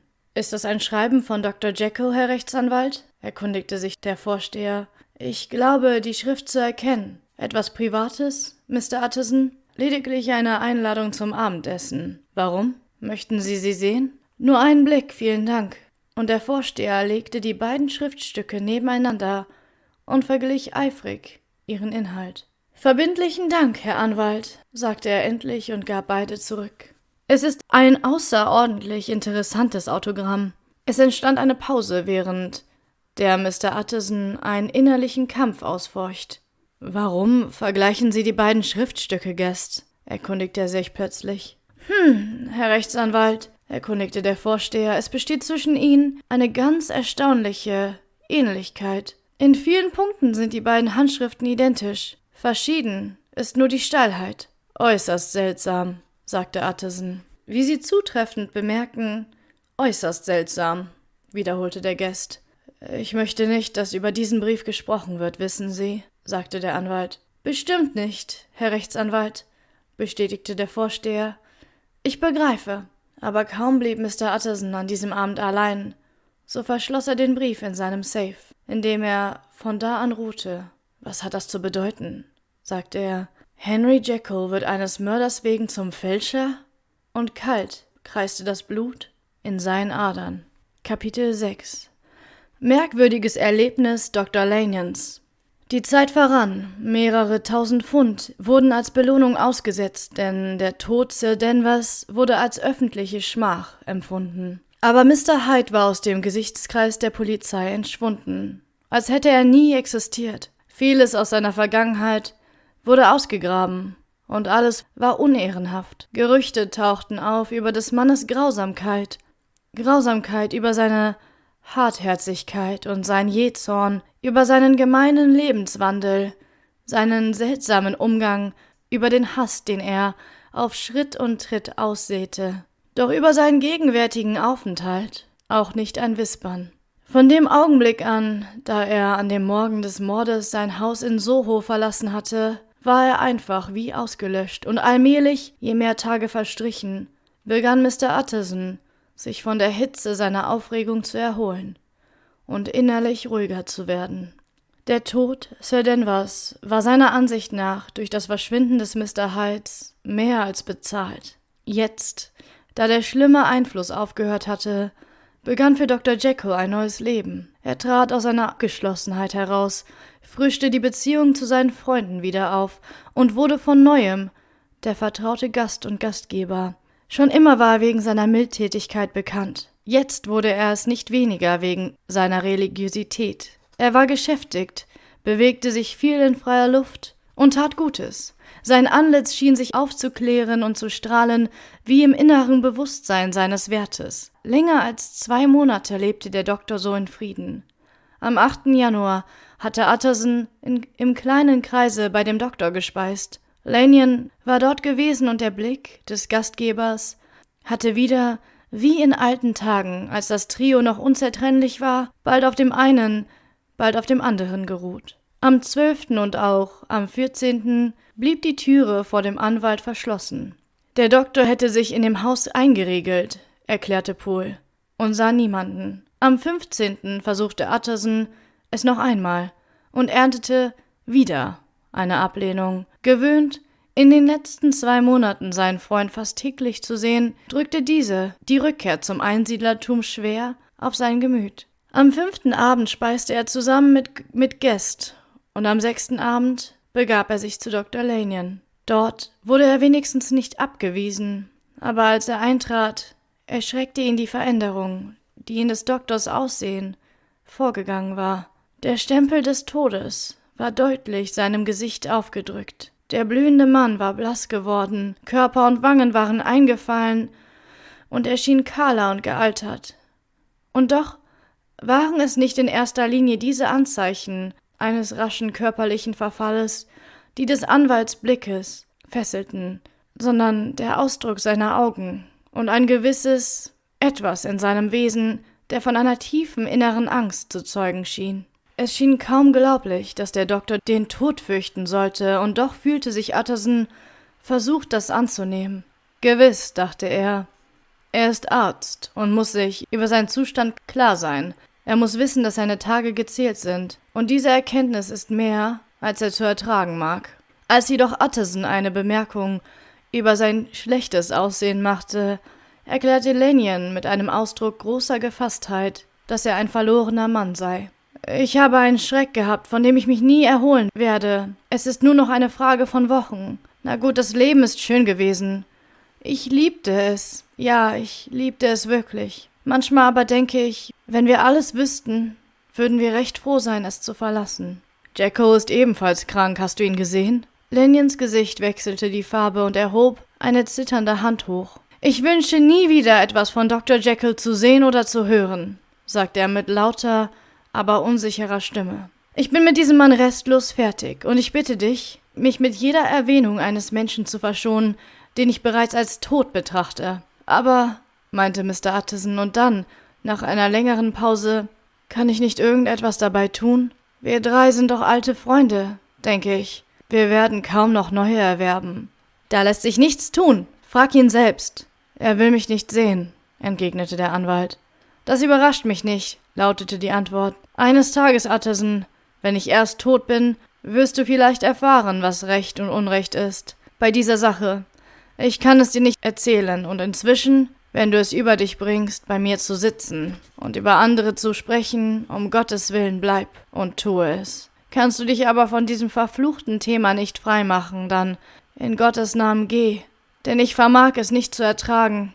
Sobald Utterson wieder zu Hause war, setzte er sich hin und schrieb an Jekyll, beklagte sich über seinen Ausschuss aus dem Hause und erkundigte sich nach der Ursache dieses unseligen Bruches mit Lennion. Der nächste Tag schon brachte ihm ein langes Antwortschreiben, oft sehr rührend in seiner Formulierung bezüglich des eigentlichen Kerns und reichlich dunkel gehalten. Der Bruch mit Lennion wäre unheilbar. Ich tadle unseren alten Freund nicht, schrieb Jekyll, aber ich teile seine Ansicht, dass wir nie wieder zusammenkommen können. Ich beabsichtige, hinfort mein Leben in völliger Abgeschiedenheit zu verbringen. Das darf dich aber nicht überraschen. Du sollst auch nicht an meiner Freundschaft zweifeln, wenn selbst dir meine Türe oft verschlossen ist. Du musst mich schon meinen eigenen finsteren Weg Du musst mich schon meinen eigenen finsteren Weg gehen lassen. Ich habe selbst Strafe und Gefahr, die ich nicht nennen kann, aber mein Haupt herabbeschworen. Wie ich der Erste unter den Sündern bin, bin ich auch der Erste unter den Leidenden. Nie habe ich geahnt, dass auf dieser Erde Platz für ein so unmenschliches Leid, für so furchtbare Schrecknisse sind. Und du kannst nur eines tun, Utterson, dieses herbe Schicksal zu mildern. Das ist, mein Schweigen zu achten. Utterson war erschüttert. Der finstere Einfluss Hydes war verschwunden gewesen.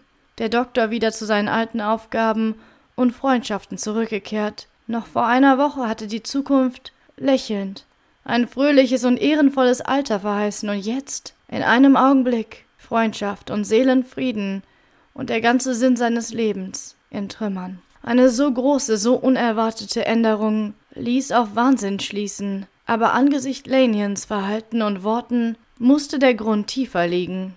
Eine Woche später musste sich Dr. Lanyon zu Bett legen, und in weniger als vierzehn Tagen war er tot. Am Abend nach dem Begräbnis, das Utterson tief ergriffen hatte, verschloss der Anwalt die Tür seines Arbeitszimmers und zog beim Scheine einer melancholischen Kerze ein Kuvert hervor, adressiert von der Hand und verschlossen mit dem Siegel seines toten Freundes. Privat, lediglich für die Hand J. G. Uttersons bestimmt und im Fall seines Ablebens ungelesen zu vernichten, lautete die empathische Aufschrift. Der Anwalt fürchtete sich, den Inhalt kennenzulernen. Einen Freund habe ich heute beerdigt, dachte er. Wird mich dies vielleicht einen zweiten kosten? Dann aber verwarf er diese Furcht als eine Treulosigkeit und er brach das Siegel. In dem Umschlag befand sich ein weiteres Kuvert, in gleicher Weise versiegelt mit der Aufschrift Bis zum Tode oder bis zu dem Verschwinden Dr. Henry Jekylls nicht zu öffnen. Utterson wollte seinen Augen nicht trauen. Gewiss, da stand Verschwinden. Hier wieder, genau wie in dem verrücktesten Testament, das er längst seinem Verfasser zurückgegeben hatte. Hier tauchte wieder die Idee eines Verschwindens in Verbindung mit dem Namen von Henry Jekyll auf. Aber in dem Testament war dieser Gedanke den finsteren Einflüsterungen des Mannes Hyde entsprungen. Es war dort eingefügt mit einer nur zu allzu klaren und furchtbaren Absicht, niedergeschrieben von der Hand Lendiens. Was konnte er da bedeuten? Gewaltige Neugier ergriff den Vertrauensmann, unter Missachtung des Verbotes sofort diesem Geheimnis auf den Grund zu kommen aber berufliche Ehe und, und die Treue des toten Freundes gegenüber waren strenge Bindungen, und das Paket flog in die entfernteste Ecke seines Geldschrankes. Es sind zwei verschiedene Dinge, Neugier zu unterdrücken und Neugier zu besiegen, und man kann es wohl bezweifeln, ob Utterson hinfort noch mit dem nämlichen Eifer eines Zusammenseins mit seinem überlebenden Freunde herbeisehnte. Er dachte voller Freundschaft an ihn, aber seine Gedanken waren unruhig und furchterfüllt. Er ging ihn besuchen, aber vielleicht schaffte es ihm die Erleichterung, nicht zugelassen zu werden. Vielleicht zog er es in seinem Innersten hervor, mit Pool auf der Türschwelle umgeben von der Luft, dem Geräusch der lebendigen Stadt zu sprechen, als in dieses freiwillige Gefängnis eingelassen zu werden und dort zu sitzen und mit diesem undurchdringlichen Klausner zu reden. Poole vermochte auch wirklich keine sehr erfreulichen Neuigkeiten zu übermitteln. Der Doktor zog sich anscheinend mehr denn je in das Arbeitszimmer über dem Laboratorium zurück, in dem er bisweilen sogar schlief. Er war tief deprimiert, sein, Schwe sein Schweigen war noch undurchdringlicher geworden. Er las nicht, und es schien, als ob irgendetwas sein Denken gefangen hielt. Utterson gewöhnte sich allmählich so an diese stets gleichen Berichte, dass sich nach und nach die Häufigkeit seiner Besuche verminderte. Das Kapitel 7 Das Fenster An einem Sonntag war es. Mr. Utterson und Mr. Enfield machten ihren üblichen Spaziergang, und ihr Weg führte sie wieder einmal durch jene Nebenstraße. Als sie sich der Tür gegenüber befanden, verhielten beide ihre Schritte und blickten sie an. Na? meinte Enfield, wenigstens hat jene Geschichte ihr Ende gefunden. Wir werden nie etwas von Mr. Hyde zu sehen bekommen. Das hoffe ich, sagte Mr. Utterson. Erzählte ich dir eigentlich schon, dass ich ihn einmal gesehen habe und das gleiche Gefühl des Abscheus empfand wie du? Das eine ohne das andere wäre auch ganz unmöglich, erwiderte Enfield. Doch nebenbei, was für ein Esel musst du mich gehalten haben, dass ich nicht hätte wissen sollen, dass dies hier der Hintereingang zu Dr. Jekylls Haus ist. Es war zum Teil deine eigene Schuld, dass ich es herausbekam. So, du hast es also herausbekommen, meinte Utterson. Da das nun einmal der Fall ist, wollen wir in den Hof gehen und uns das Fenster ansehen, um dir die Wahrheit zu gestehen. Ich bin wegen dem armen Jacko sehr besorgt. Und selbst wenn wir uns nur außerhalb befinden, habe ich das Gefühl, die Nähe eines Freundes möchte ihm gut tun. Der Hof war kühl und ein wenig dumpfig und schon von Zwielicht erfüllt, obwohl am Himmel oben noch der Sonnenuntergang erstrahlte. Das mittlere der drei Fenster stand halb offen und dicht daneben sitzend und mit unendlichem traurigen Ausdruck die Luft einschlürfend, gleich einem verzweifelten Gefangenen, erblickte Utterson Dr. Jacko. Hallo Jacko, rief er. Ich hoffe, es geht dir besser. Ich bin sehr krank, Utterson, erwiderte der Doktor, traurig. Sehr krank. Gott sei Dank wird es nicht mehr lange dauern. Du hältst dich zu viel im Zimmer auf, entgegnete der Anwalt. Du solltest auch herauskommen und, und dein Blut in Bewegung bringen, wie Mr. Enfield und ich. Dieses ist mein Vetter, Mr. Enfield, Dr. Jacko. Also komm, nimm deinen Hut und mach mit uns einen raschen Spaziergang. Du bist so gut. Ich würde es ja so gerne tun, doch. Nein. Nein, es ist völlig unmöglich. Ich wag es nicht. Wirklich. Ich freue mich aufrichtig, dich zu sehen. Das ist mir eine ganz große Freude. Ich würde dich und Mr. Enfield bitten, zu mir zu kommen, aber dieser Raum ist tatsächlich nicht für Besuch geeignet. Na schön, meinte der Anwalt gutmütig. Das Beste, was wir dann tun können, ist hier zu bleiben und uns von hier aus mit dir zu unterhalten. Gerade das wollte ich mir eben erlauben vorzuschlagen, erwiderte der Doktor mit einem Lächeln. Aber kaum waren die Worte heraus, als das Lächeln auch schon auf seinem Gesicht erstarb und ein Ausdruck von so grauenvoller Angst und Verzweiflung Platz machte, dass den beiden Herren unten das Blut in den Adern gefror. Sie sahen das nur einen Augenblick, denn das Fenster wurde heftig zugeworfen, aber dieser kurze Blick hatte genügt. Sie machten kehrt und verließen ohne ein Wort den Hof. In tiefem Schweigen kreuzten sie die Nebenstraße, doch erst als sie die nächste Straße erreicht hatten, wo selbst am Sonntag noch lebendiges Leben herrschte, wagte Mr. Utterson, sich umzuwenden und seinen Begleiter anzusehen. Sie waren beide blass, und jeder las den gleichen Schauder in den Augen des anderen. Gott vergib uns, Gott vergib uns, sagte Mr. Utterson, aber Mr. Enfield neigte nur ernst das Haupt und ging stillschweigend weiter.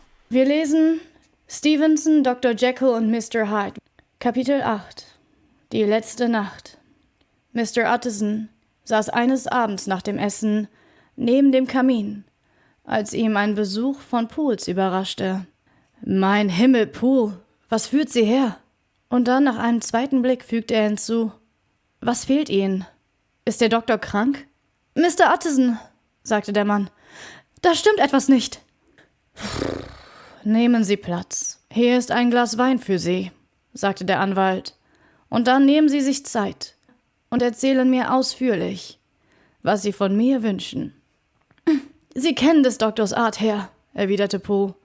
Und wie er sich immer einschließt, na schön, er hat sich wieder in das Arbeitszimmer eingeschlossen, und das gefällt mir nicht, Herr. Ich möchte auf der Stelle sterben, wenn es mir gefiele, Mr. Utterson. Herr, ich ängstige mich. Na, na, mein guter Mann, versetzte der Anwalt. Sprechen Sie jetzt etwas deutlicher. Wovor fürchten Sie sich? Schon seit ungefähr einer Woche bin ich in ständiger Angst, erwiderte Poole, hartnäckig, die Frage überredend. Ich kann es nicht mehr ertragen. Das Aussehen des Mannes bestätigte klar seine Worte. Sein Benehmen ließ das Schlimmste befürchten. Ausgenommen der Moment, da er zum ersten Mal von seiner Angst sprach, hatte er dem Anwalt nicht einmal ins Gesicht geblickt. Und jetzt saß er, das Glas Wein ungerührt auf den Knien. Er saß da und starrte in die Ecke der Diele. Ich kann es nicht mehr ertragen, wiederholte er. Fassen Sie sich, sagte der Anwalt. Ich begreife, Po, dass Sie gute Gründe haben. Ich sehe, dass da irgendetwas oberfaul ist. Versuchen Sie mir doch zu erklären, worum es sich handelt. Ich glaube, es wird ein falsches Spiel getrieben, sagte Poole heiser. Falsches Spiel? rief der Anwalt, ziemlich erschreckt und folglich auch geneigt, ärgerlich zu werden. Was heißt falsches Spiel? Was meint der Mann? Ich wage es nicht zu sagen, Herr, war die Antwort. Doch bitte, kommen Sie mit mir und sehen Sie selbst. Mr. Utterson einzige Antwort bestand darin, dass er aufstand und Hut und Mantel ergriff. Mit Verwunderung bemerkte er die starke Erleichterung, die auf dem Gesichte des Hausmeisters zu erkennen war, und vielleicht mit nicht geringerem Erstaunen, dass der Wein noch immer unberührt war, als Poole das Glas hinstellte, um ihm zu folgen. Es war eine stürmische, kalte, der Jahreszeit angemessene Märznacht, mit bleichem Mond, der auf den Wolken zu liegen schien, als hätte ein Windstoß ihn umgeworfen und eilenden Wolkenfetzen, die einem durchsichtigen Schleier gleich darunter hinzogen. Der Wind erschwerte das Sprechen und trieb das Blut in das Gesicht. Es schien, als habe er die Straßen von Fußgängern leergefegt, und Mr. Utterson vermeinte, diesen Teil Londons noch nie so verödet gesehen zu haben. Dringend wünschte er, es wäre anders gewesen. Dennoch, in seinem Leben hatte er so lebhaft den Wunsch gefühlt, in engem Kontakt mit seinen Mitmenschen zu verbleiben, so sehr er auch dagegen ankämpfen mochte. Sein Herz konnte die erdrückende Vorahnung eines Unglücks nicht überwinden. Über den Platz, den sie gerade erreicht hatten, tobte staubaufwirbelnder Wind, und die dünnen Bäume in den Gärten peitschten mit ihren Zweigen die Gitter. Poole, der den ganzen Weg ein oder zwei Schritte vorausgeeilt war, blieb plötzlich mitten auf dem Bürgersteig stehen, und trotz des schneidenden Wetters nahm er seinen Hut ab und trocknete sich die Stirn mit einem roten Taschentuch. Doch nicht die Eile des Laufens hatte die Schweißtropfen, die er fortwischte, erzeugt, sondern sie waren der Ausdruck würgender Qual, denn sein Gesicht war fahl und seine Stimme klang rau und gebrochen, als er jetzt sagte Nun, Herr, da wären wir. Gott gebe, dass nichts Schlimmes passiert ist. Amen, Poole, sagte der Anwalt. Der Diener klopfte darauf in sehr vorsichtiger Weise. Die Tür wurde geöffnet, soweit die Sicherheitskette es erlaubte, und eine Stimme fragte von innen her Sind Sie es, Poe? Ganz recht, erwiderte Poe. Öffnen Sie die Tür. Die Diele, die sie zuerst betraten, war hell erleuchtet. Das Feuer war heftig geschürt, und um den Kamin standen dicht gedrängt, wie eine Herde Schafe, sämtliche Dienstboten, männliche und weibliche.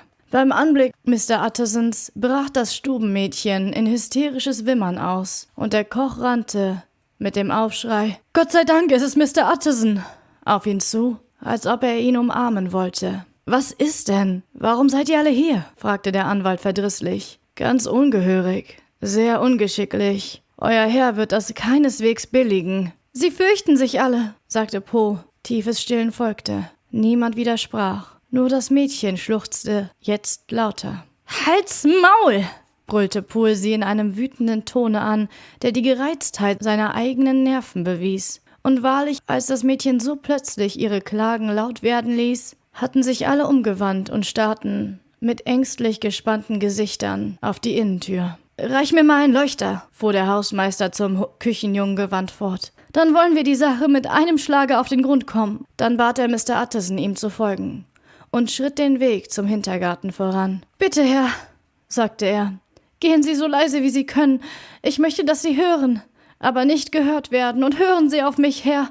Falls er Sie vielleicht auffordern sollte, hineinzukommen, tun Sie es nicht. Mr. Uttersons Nerven hielten bei diesem unerwarteten Schluss einen derartigen Stoß, dass er kaum sein seelisches Gleichgewicht zu bewahren vermochte. Aber er nahm allen Mut zusammen, folgte dem Hausmeister in das Laboratoriumsbau und durch den Hörsaal mit seinem Gerümpel von Kisten und Flaschen bis zum Fuße der Treppe. Hier veranlasste Poole ihn, auf der einen Seite stehen zu bleiben und zu lauschen, während er selbst, nachdem er den Leuchter niedergestellt und mühsam seine ganze Entschlusskraft zusammengerafft hatte, die Stufen emporstieg und mit einer etwas zitternden Hand an der roten Friesetür des Arbeitszimmers pochte. Mr. Utterson, Herr, möchte Sie besuchen. Gleichzeitig gab er dem Anwalt durch heftige Gesten zu verstehen, ja gut aufzupassen. Von innen antwortete eine weinerliche Stimme. Sage ihm, dass ich niemanden sehen kann. Ich danke Ihnen, Herr, sagte Poole mit einem fast triumphierenden Klang in der Stimme. Dann vernahm er den Leuchter wieder auf und führte Mr. Utterson über den Hof zurück in die große Küche, wo das Feuer ausgegangen war und die Schwabenkäfer sich auf dem Fußboden tümmelten. Herr, sagte er, blickte Mr. Utterson in die Augen, war das die Stimme meines Herrn? Sie schien stark verändert, erwiderte der Anwalt. Zwar sehr bleich, aber den Blick fest zurückgebend. Verändert? Ja, gewiss, das denke ich auch, entgegnete der Hausmeister. Bin ich zwanzig Jahre lang in dem Hause dieses Mannes gewesen, um mich über seine Stimme täuschen zu lassen? Nein, Herr. Mein Herr ist verschwunden. Schon vor acht Tagen wurde er umgebracht. Damals, als wir ihn, den Namen Gottes, anrufen hörten. Und wer steckt dort statt seiner drinne? Und warum bleibt er dort? Das sind die Sachen, die zum Himmel schreien, Mr. Utterson. Das ist eine sehr seltsame Geschichte, Poole. Das ist fast eine etwas wüste Geschichte, mein lieber Mann, sagte Mr. Utterson und biss sich auf den Finger. Angenommen, die Sache wäre so, wie Sie es vermuten. Angenommen, Dr. Jekyll wäre gut, er wäre ermordet worden. Was könnte wohl den Mörder veranlassen, dort zu bleiben? Das ist nicht stichhaltig. Dafür gibt es keinen vernünftigen Grund. Nun gut, Mr. Utterson, Sie sind ein schwer zu befriedigender Herr, aber ich will es dennoch tun, entgegnete Poe. Die ganze letzte Woche, müssen Sie wissen, hat er oder es oder was auch immer dort in jenem Zimmer lebt, Nacht und Tag nach einer gewissen Medizin geschrien und kann sich nicht darauf besinnen. Es war manchmal seine Art, die Art des seligen Herrn, es war seine Befehle auf einem Fetzen Papier zu schreiben und diesen auf die Treppe zu schmeißen. In der ganzen vergangenen Woche haben wir nichts anderes zu sehen bekommen, nichts außer solchen Zetteln und eine verriegelte Tür und die davor gestellten Speisen, um hineingeschmuggelt zu werden, wenn niemand zusah. Schön, Herr, jeden Tag, ja, und zwei und dreimal am gleichen Tag sind Befehle und Beschwerden ergangen.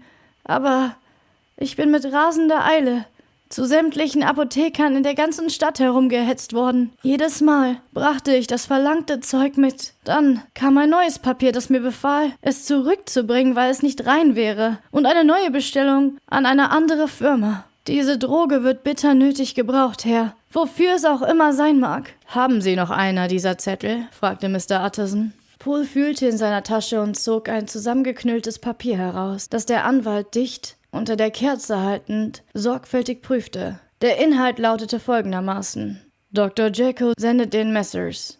Moore seine besten Empfehlungen.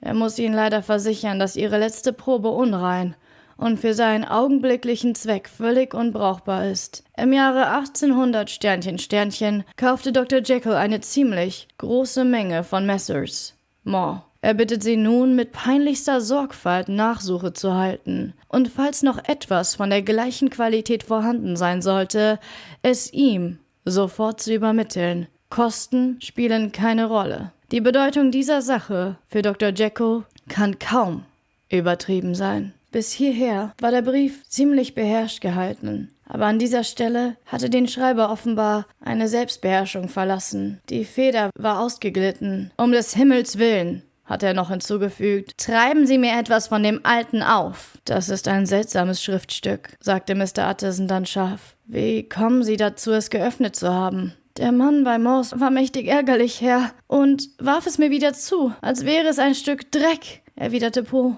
Das ist doch fraglos des Doktors Hand, nicht wahr? meinte der Anwalt. Ich sollte meinen, dass sie ihr gleicht, versetzte der Diener mürrisch. Dann mit veränderter Stimme sagte er, aber was kommt es schon drauf an? Ich habe ihn doch gesehen. Ihn Ihn gesehen? wiederholte Mr. Utterson. Nun und? Das ist's eben, sagte Poe.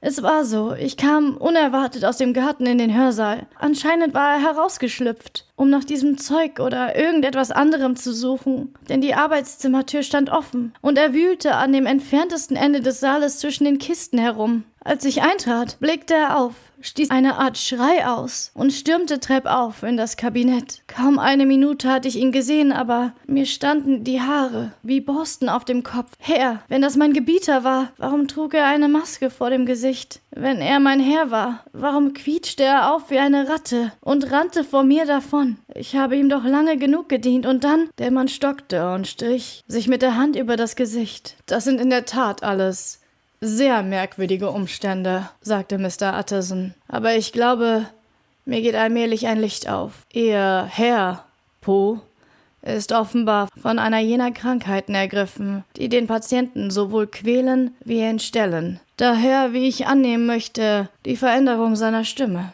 Daher die Maske und das Vermeiden seiner Freunde. Daher das brennende Verlangen, die Droge zu finden. Wahrscheinlich die letzte Hoffnung dieser armen Seele, wieder zu gesunden. Gott gebe, dass ihm keine Enttäuschung wird. Das ist meine Erklärung. Sie ist traurig genug, Pool, gewiss und entsetzlich, wenn es so ist, aber sie ist einfach und natürlich. Alles stimmt gut zusammen und befreit uns von dieser übertriebenen Sorge.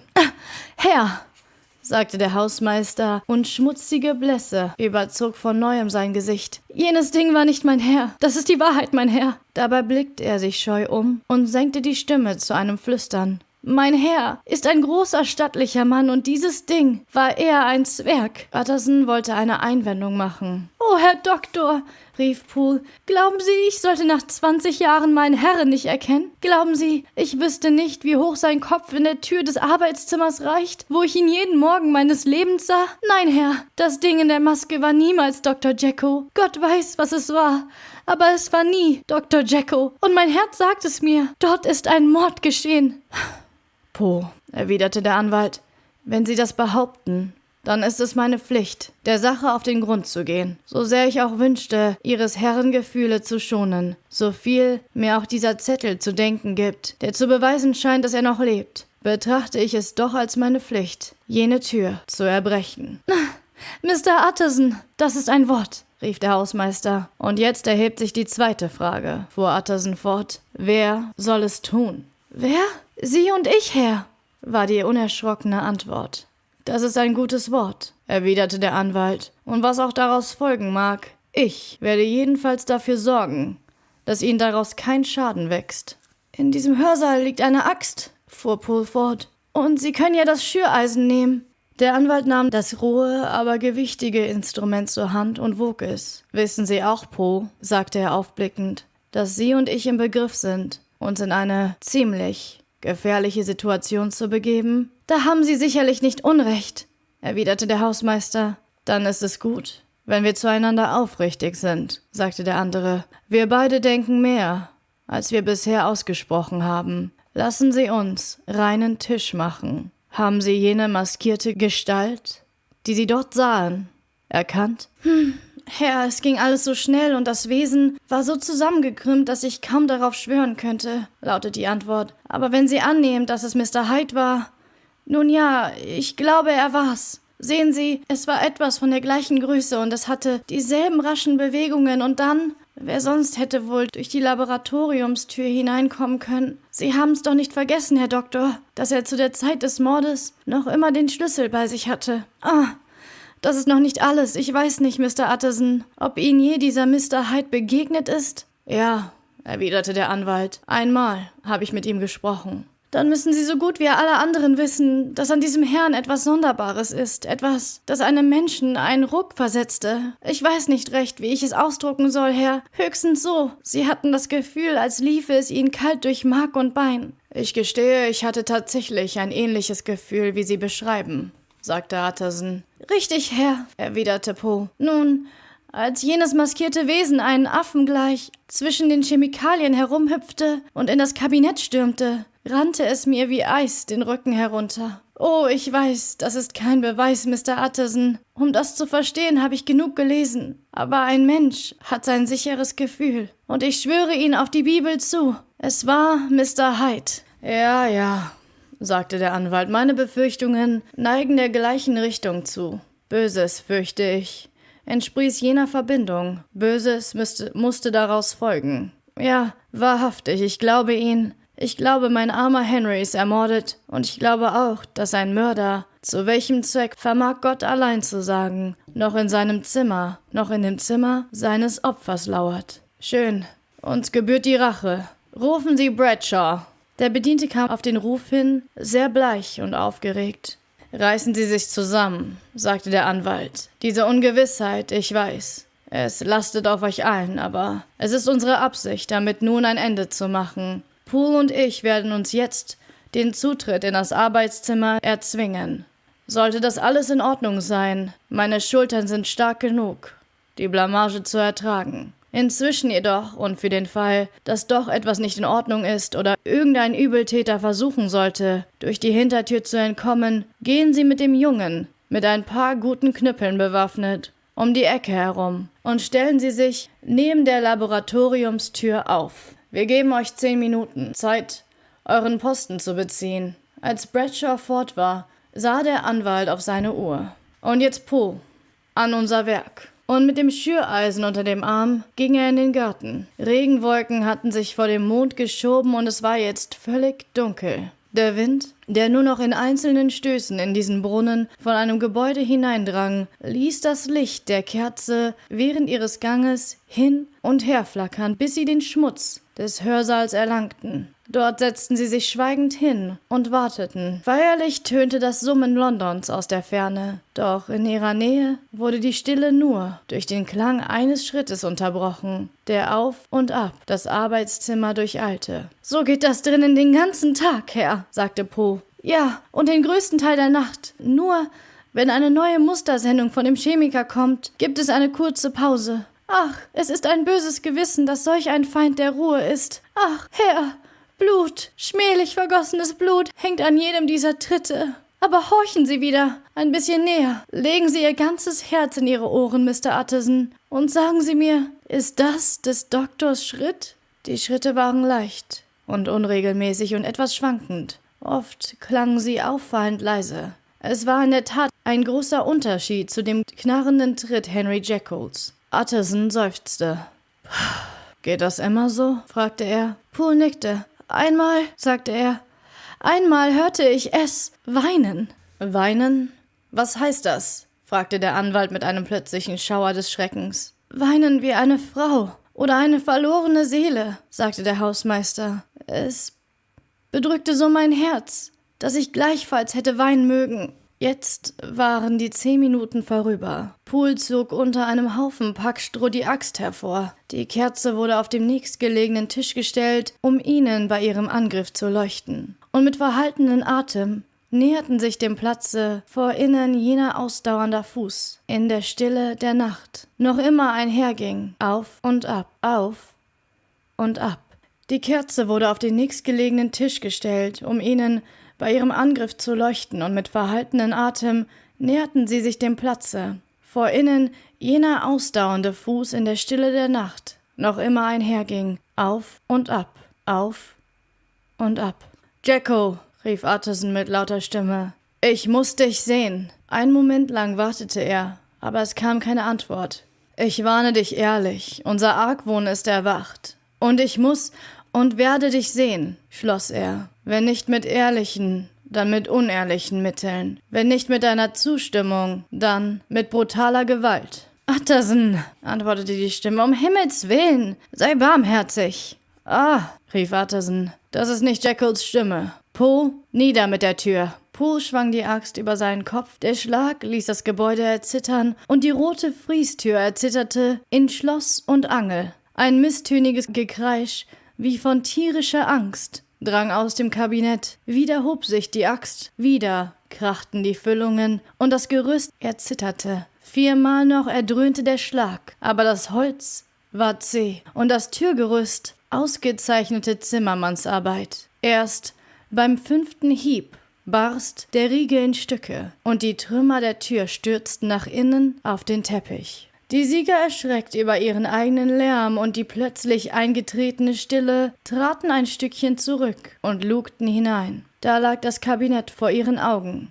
in ruhigem Lampenlicht. Ein angenehmes Feuer glühte und knatterte mit dem Kamin. Der Kessel sang an seiner dünnen Kette, eine oder zwei Schubladen standen offen, und auf dem Experimentiertisch lagen wohlgeordnet Schriftstücke. Und nahe dem Feuer war alles für den Tee vorbereitet, das friedlichste Zimmer hätte man meinen können.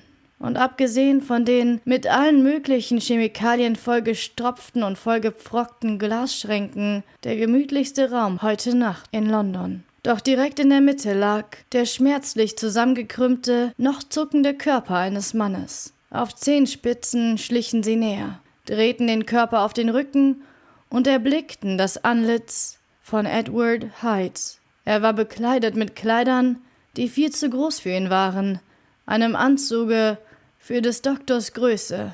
Die Muskeln seines Gesichtes zuckten noch mit einem Schein von Leben, aber die Seele war bereits entflohen. Angesichts der zerpressten Fiole in seiner Hand und des starken Bittermandelgeruches, der in der Luft hing, wusste Utterson, dass er den Leib eines Selbstmörders vor sich hatte. Wir sind zu spät gekommen, sagte er ernst zu retten sowohl wie zu strafen. Hyde ist zu seinem Richter eingegangen. Uns bleibt lediglich, den Körper ihres Herrn zu suchen. Der bei weitem größte Teil des Gebäudes wurde von dem Hörsaal eingenommen, der fast das ganze Erdgeschoss umfasste und mittels Oberlicht erleuchtet wurde, sowie von dem Arbeitszimmer, das an dem einen Ende ein Zwischengeschoss bildete und auf dem Hof hinaussah. Ein Korridor führte von dem Hörsaal nach der Tür in der Nebenstraße. Mit diesem Gang stand auch das Arbeitszimmer durch eine zweite Treppe in direkter Verbindung. Außerdem gab es dort noch ein paar dunkle Kammern und einen geräumigen Keller, diese ganzen Räumlichkeiten durchstöberten die beiden von oben bis unten. Bei den verschiedenen Kammern bedurfte es nur eines flüchtigen Blickes, denn alle waren leer. Und der Staub, der von den Türen herabfiel, zeigte, dass sie schon lange nicht mehr geöffnet worden waren. Der Keller dagegen war mit altem Plunder angefüllt der zum größten Teil noch aus der Zeit von Jekylls Vorbesitzer, dem Chirurgen, stammte. Als sie jedoch die Tür öffneten, wurde ihnen sofort die Zwecklosigkeit eines weiteren Nachforschens klar. Denn ein förmlicher Teppich von Spinnweben hatte offenbar schon seit Jahren den Eingang überzogen. Nirgends fand sich auch nur eine Spur von Henry Jacko, tot oder lebendig. Poe stapfte auf die Fliesen des Korridors. Hier muss er begraben sein und lauschte auf den Klang.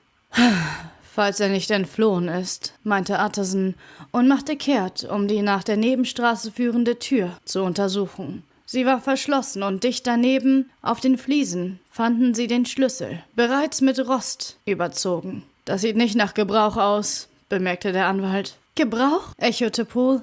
Sehen Sie nicht, Herr, dass er zerbrochen ist? Als ob ein Mensch auf ihm herumgetrampelt hätte. Ja, fuhr Utterson fort. Und die Bruchstellen sind ebenfalls bereits rostig. Die beiden Männer blickten sich in, in tödlichen Schrecken an. Das geht über meinen Verstand, Po, sagte der Anwalt. Wir wollen ins Arbeitszimmer zurückgehen. Schweigend gingen sie die Treppe hinauf und mit einem gelegentlichen scheuen Seitenblick auf den toten Körper machten sie sich daran, den Inhalt des Kabinetts gründlicher zu untersuchen. Auf dem einen Tisch bemerkte man Spuren einer chemischen Arbeit. Verschiedene abgemessene Haufen eines weißen Salzes lagen auf Glasschälchen da, wie zu einem Versuch vorbereitet, an dessen Durchführung der unglückliche Mann verhindert worden war. Das ist die gleiche Droge, die ich ihm immer gebracht habe, sagte Poe, und gerade als er sprach, kochte der Kessel mit einem erschreckenden Geräusch über. Dieses veranlasste sie, zu dem Kamin hinzutreten, wo der Polsterstuhl einladend stand und alles zum Tee bequem zur Hand lag. Selbst der Zucker war bereits in der Tasse. Auf einem Bord standen verschiedene Bücher. Eines lag aufgeschlagen neben dem Teegerät und Utterson war tief ergriffen. Als er sah, dass es ein religiöses Werk war, für das der Doktor wiederholt große Bewunderung ausgedrückt hatte und in das von des Doktors eigener Hand die scheußlichsten Blasphemien hineingekritzelt worden waren. Weiter führte der Weg die Suche bei der Durchforschung des Zimmers zu dem Drehspiegel, in dessen Tiefe sie mit einem unwillkürlichen Schauder blickten. Doch er war so gedreht, dass er ihnen nichts zeigte, außer der rötlichen Glut, die an der Decke spielte, dem Feuerschein, der in hundert Wiederholungen von den geschliffenen Rändern des Spiegels wiedergestrahlt wurde, und ihren eigenen angsterfüllten Gesichtern, die hineinblickten. Dieses Glas hat manch seltsame Dinge gesehen, sagte Poe. Doch sicher, sicherlich nichts Seltsameres als ich selbst, wiederholte der Anwalt im nämlichen Tone. Wozu brauchte Jacko? Er fuhr bei seinen eigenen Worten erschreckt zusammen, dann seiner Schwäche Herr werdend. Wozu mochte Jekyll ihn nur gebrauchen? fragte er. Ja, Wozu? erwiderte Poe. Als nächstes wandten sie sich dem Experimentiertische zu. Auf der Platte zwischen den sauber geordneten Papieren lag zuobererst ein großer Briefumschlag, der in des Doktors Hand den Namen Mr. Utterson trug. Der Anwalt entsiegelte ihn, und mehrere Einlagen fielen auf den Boden. Das erste war ein Testament mit den gleichen exzentrischen Bestimmungen wie jenes, das er ihm vor sechs Monaten gegeben hatte. Er sollte im Falle des Todes als Testament und im Falle seines Verschwindens als Geschenkurkunde dienen. Aber anstelle des Namens von Edward Hyde las der Anwalt mit unbeschreiblicher Rührung den Namen Gabriel John Utterson. Er blickte auf Poe und dann zurück, auf das Schriftstück und endlich auf den Toten auf den Teppich hingestreckten Verbrecher. Oh, mir dreht der Kopf, sagte er. All diese Tage hat er diese Papiere im Besitze gehabt. Er hatte keine Ursache, mich zu lieben. Er muss gerast haben, sich selbst entthront zu sehen, und doch hat er dieses Dokument nicht vernichtet. Er hob das nächste Schriftstück auf. Es war ein kurzer Brief in des Doktors Hand und trug oben das Datum. Oh, oh, Po, rief der Anwalt. Heute lebt er noch und war hier. In so kurzer Zeit kann er nicht vernichtet worden sein. Er muss noch leben, er muss entflohen sein. Aber warum entflohen und wie? Und ist das der Fall? Wie lässt sich dieser Selbstmord erklären? Oh, wir müssen vorsichtig sein, sonst fürchte ich, verstricken wir Ihren Herren noch in irgendeine furchtbare Katastrophe. Warum lesen Sie es nicht, Herr?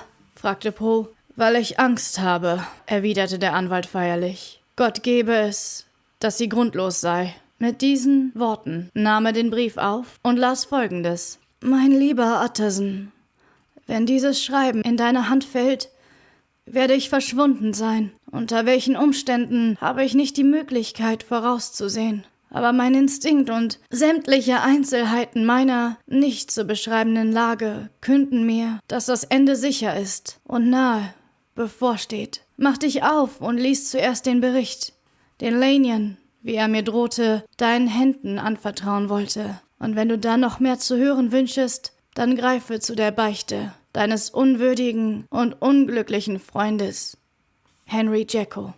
Es war doch noch eine dritte Einlage da, erkundigte sich Utterson. Hierher, sagte Poole und übergab ihm ein umfangreiches, mit mehreren Siegeln verschlossenes Paket. Der Anwalt steckte es in seine Tasche. Ich würde nichts von diesem Papier erwähnen. Falls ihr Herr geflohen oder tot ist, sollten wir wenigstens versuchen, seinen Ruf zu retten. Es ist jetzt zehn Uhr. Ich muss nun heimgehen, um diese Dokumente in Ruhe zu lesen. Aber ich werde vor Mitternacht zurück sein. Und dann werden wir nach der Polizei schicken. Sie gingen hinaus und verschlossen die Tür des Hörsaals hinter sich und Utterson schleppte sich mühsam heim in sein Büro, um die beiden Berichte zu lesen, die die Erklärung für dieses Mysterium bergen sollten. Inzwischen blieben die Dienstboten ängstlich um das Feuer geschart in der Diele zurück. Kapitel 9 Dr. Lenions Bericht Am 9. Januar, heute vor vier Tagen, erhielt ich mit der Abendpost einen eingeschriebenen Brief von der Hand meines Kollegen, und alten Schulkameraden Henry Jekyll. Ich war sehr überrascht, denn wir pflegten absolut nicht miteinander zu korrespondieren. Erst am Abend vorher hatte ich den Mann gesehen und mit ihm zusammen gespeist, und ich konnte mir nach der Art unseres Verkehrs nicht vorstellen, dass die Formalität des Einschreibens gerechtfertigt hätte. Der Inhalt steigerte noch meine Verwunderung, Denn der Brief lautete also 9. Januar 1800 Sternchen Sternchen. Lieber Lennion, du bist einer meiner ältesten Freunde. Und obgleich wir seinerzeit in wissenschaftlichen Fragen auseinandergingen, kann ich mich, wenigstens, was mich anbetrifft, nicht erinnern, dass unsere Zuneigung einen Bruch erlitten hätte. Nie gab es einen Tag, da ich, wenn du zu mir gesagt hättest, Jacko, mein Leben, meine Ehre, meine Vernunft hängt von dir ab, nicht freudig mein Vermögen oder meine linke Hand geopfert hätte, um dir zu helfen. Lanyon, mein Leben, meine Ehre, mein Verstand hängen nun von deiner Barmherzigkeit ab. Wenn du mich heute Nacht im Stich lässt, bin ich verloren. Nach dieser Einleitung kannst du annehmen, dass ich im Begriff bin, dich um etwas zu bitten, das zu gewähren unehrenhaft ist. Doch urteile selbst. Ich bitte dich, für heute Nacht alle anderen Verabredungen abzusagen, selbst wenn du an das Bett eines Kaisers gerufen wärest, sofort eine Droschke zu nehmen, falls dein eigener Wagen nicht gleich vor der Tür hält, und mit diesem Brief als Beweis in deiner Hand zu mir fahren. Po, mein Hausmeister hat seine Anweisung. Du wirst ihn mit einem Schlosser deine Ankunft erwartend bereit finden. Die Tür meines Arbeitszimmers soll dann gewaltsam geöffnet werden, und du sollst allein eintreten. Öffne den Glasschrank zur Linken, falls er verschlossen ist. Erbrich das Schloss und ziehe mit ihren gesamten Inhalt, wie er steht, und liegt die vierte Schublade von oben oder, was das gleiche heißt, die dritte vom Boden heraus. Bei meiner vollständigen Geistesverwirrung habe ich eine tödliche Furcht, dir falsche Angaben zu machen, aber selbst wenn ich mich geirrt haben sollte, kannst du die richtige Schublade an ihrem Inhalte erkennen. Einige Pulver, einige Fiole und ein Notizbuch. Diese Schublade bitte ich dich, genau wie sie ist, mit dir nach Cavendish Square zurückzunehmen.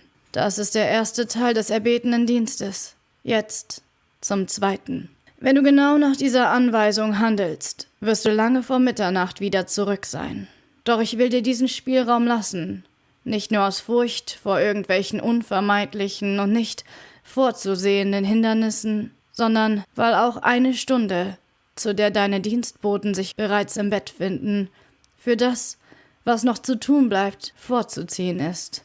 Um Mitternacht also bitte ich dich, allein in deinem Sprechzimmer zu sein und mit eigener Hand einen Mann in das Haus zu lassen, der sich in meinem Namen vorstellen wird und ihm die Schublade zu übergeben, die du aus meinem Arbeitszimmer mitgebracht hast. Damit ist deine Rolle beendet und du kannst meiner zurückhaltlosen Dankbarkeit sicher sein. Fünf Minuten später, falls du auf eine Erklärung bestehst, wirst du eingesehen haben, dass diese Vorkehrungen von ausschlaggebender Bedeutung sind und dass durch Vernachlässigung auch nur einer derselben fantastisch, wie sie erscheinen müssen, du dein Gewissen mit meinem Tode oder der Zerstörung meines Verstandes belastet hättest. Vertrauensvoll wie ich bin, dass du mit diesen flehentlichen, mit dieser flehentlichen Bitte kein Missbrauch treiben wirst, sinkt mir das Herz und zittern meine Hände bei dem bloßen Gedanken an eine solche Möglichkeit. Denke in dieser Stunde an mich, wie ich hier an einem seltsamen Ort verweile, leidend unter so furchtbaren Seelenqualen, dass keine Fantasie sich schlimmerer auszudenken vermochte. Und dennoch mit der klaren Ansicht, dass, falls du mir nur pünktlich dienst, meine Nöte dahinschwinden werden, wie eine Geschichte, die erzählt ist. Diene mir, mein lieber Lanyon, und rette deinen Freund. H.J. PS, ich hatte bereits mein Siegel aufgedrückt, als ein neuer Schrecken meine Seele befiel. Ist es möglich, dass das Postamt mich im Stich lässt? und dieser Brief erst morgen früh in deine Hände gelangt? In diesem Fall, lieber Lanyon, folge meinem Auftrag im Verlaufe des Tages, wann es dir am besten passt, und erwarte meinen Boten noch einmal um Mitternacht. Vielleicht ist es dann bereits zu spät.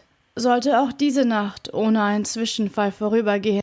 Nach der Lektüre dieses Briefes war ich überzeugt, dass mein Kollege geisteskrank sei. Aber solange das noch nicht über jeden Zweifel erwiesen war, fühlte ich mich verpflichtet, nach seinem Ersuchen zu handeln. Nur wenig vermochte ich von diesem Mischmasch zu begreifen. Nur wenig konnte ich in Bezug auf seine Wichtigkeit beurteilen. Aber einen so lautenden Appell konnte man nicht, ohne schwere Verantwortlichkeit auf sich zu laden, einfach beiseite legen. Ich erhob mich daher sofort vom Tisch, bestieg eine Droschke und fuhr direkt zu Jekylls Haus. Der Hausmeister erwartete schon meine Ankunft. Mit gleicher Post wie ich hatte er einen eingeschriebenen Brief mit Instruktionen erhalten und hatte sofort nach einem Schlosser und einem Zimmermann geschickt. Die Handwerker kamen. Während wir noch miteinander sprachen, und wir begaben uns gemeinsam nach des alten Dr. Denmans chirurgischen Hörsaal, von dem aus man, wie du zweifellos weißt, am bequemsten Jekylls Privatkabinett betritt. Die Tür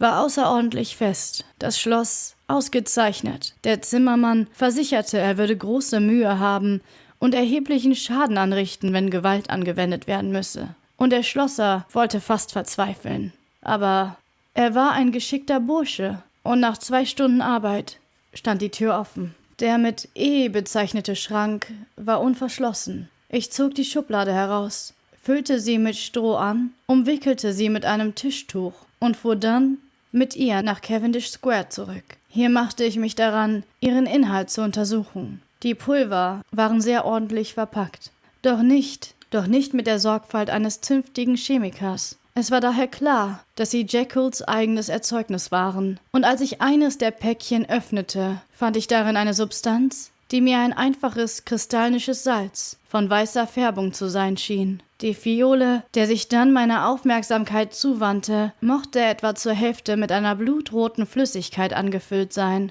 die äußerst beißend auf den Geruchssinn wirkte und mir Phosphor und irgendein flüchtiges Öl zu enthalten schien. Andere Ingredienzien versuchte ich nicht festzustellen. Das Buch war ein gewöhnliches Schreibheft und enthielt kaum etwas außer einer Reihe von Daten. Diese erstreckte sich über einen Zeitraum von vielen Jahren, aber ich bemerkte, dass die Eintragungen ganz abrupt vor etwa einem Jahr aufhörten. Hier und da war dem Datum eine kurze Bemerkung beigefügt, gewöhnlich nicht mehr als ein einzelnes Wort.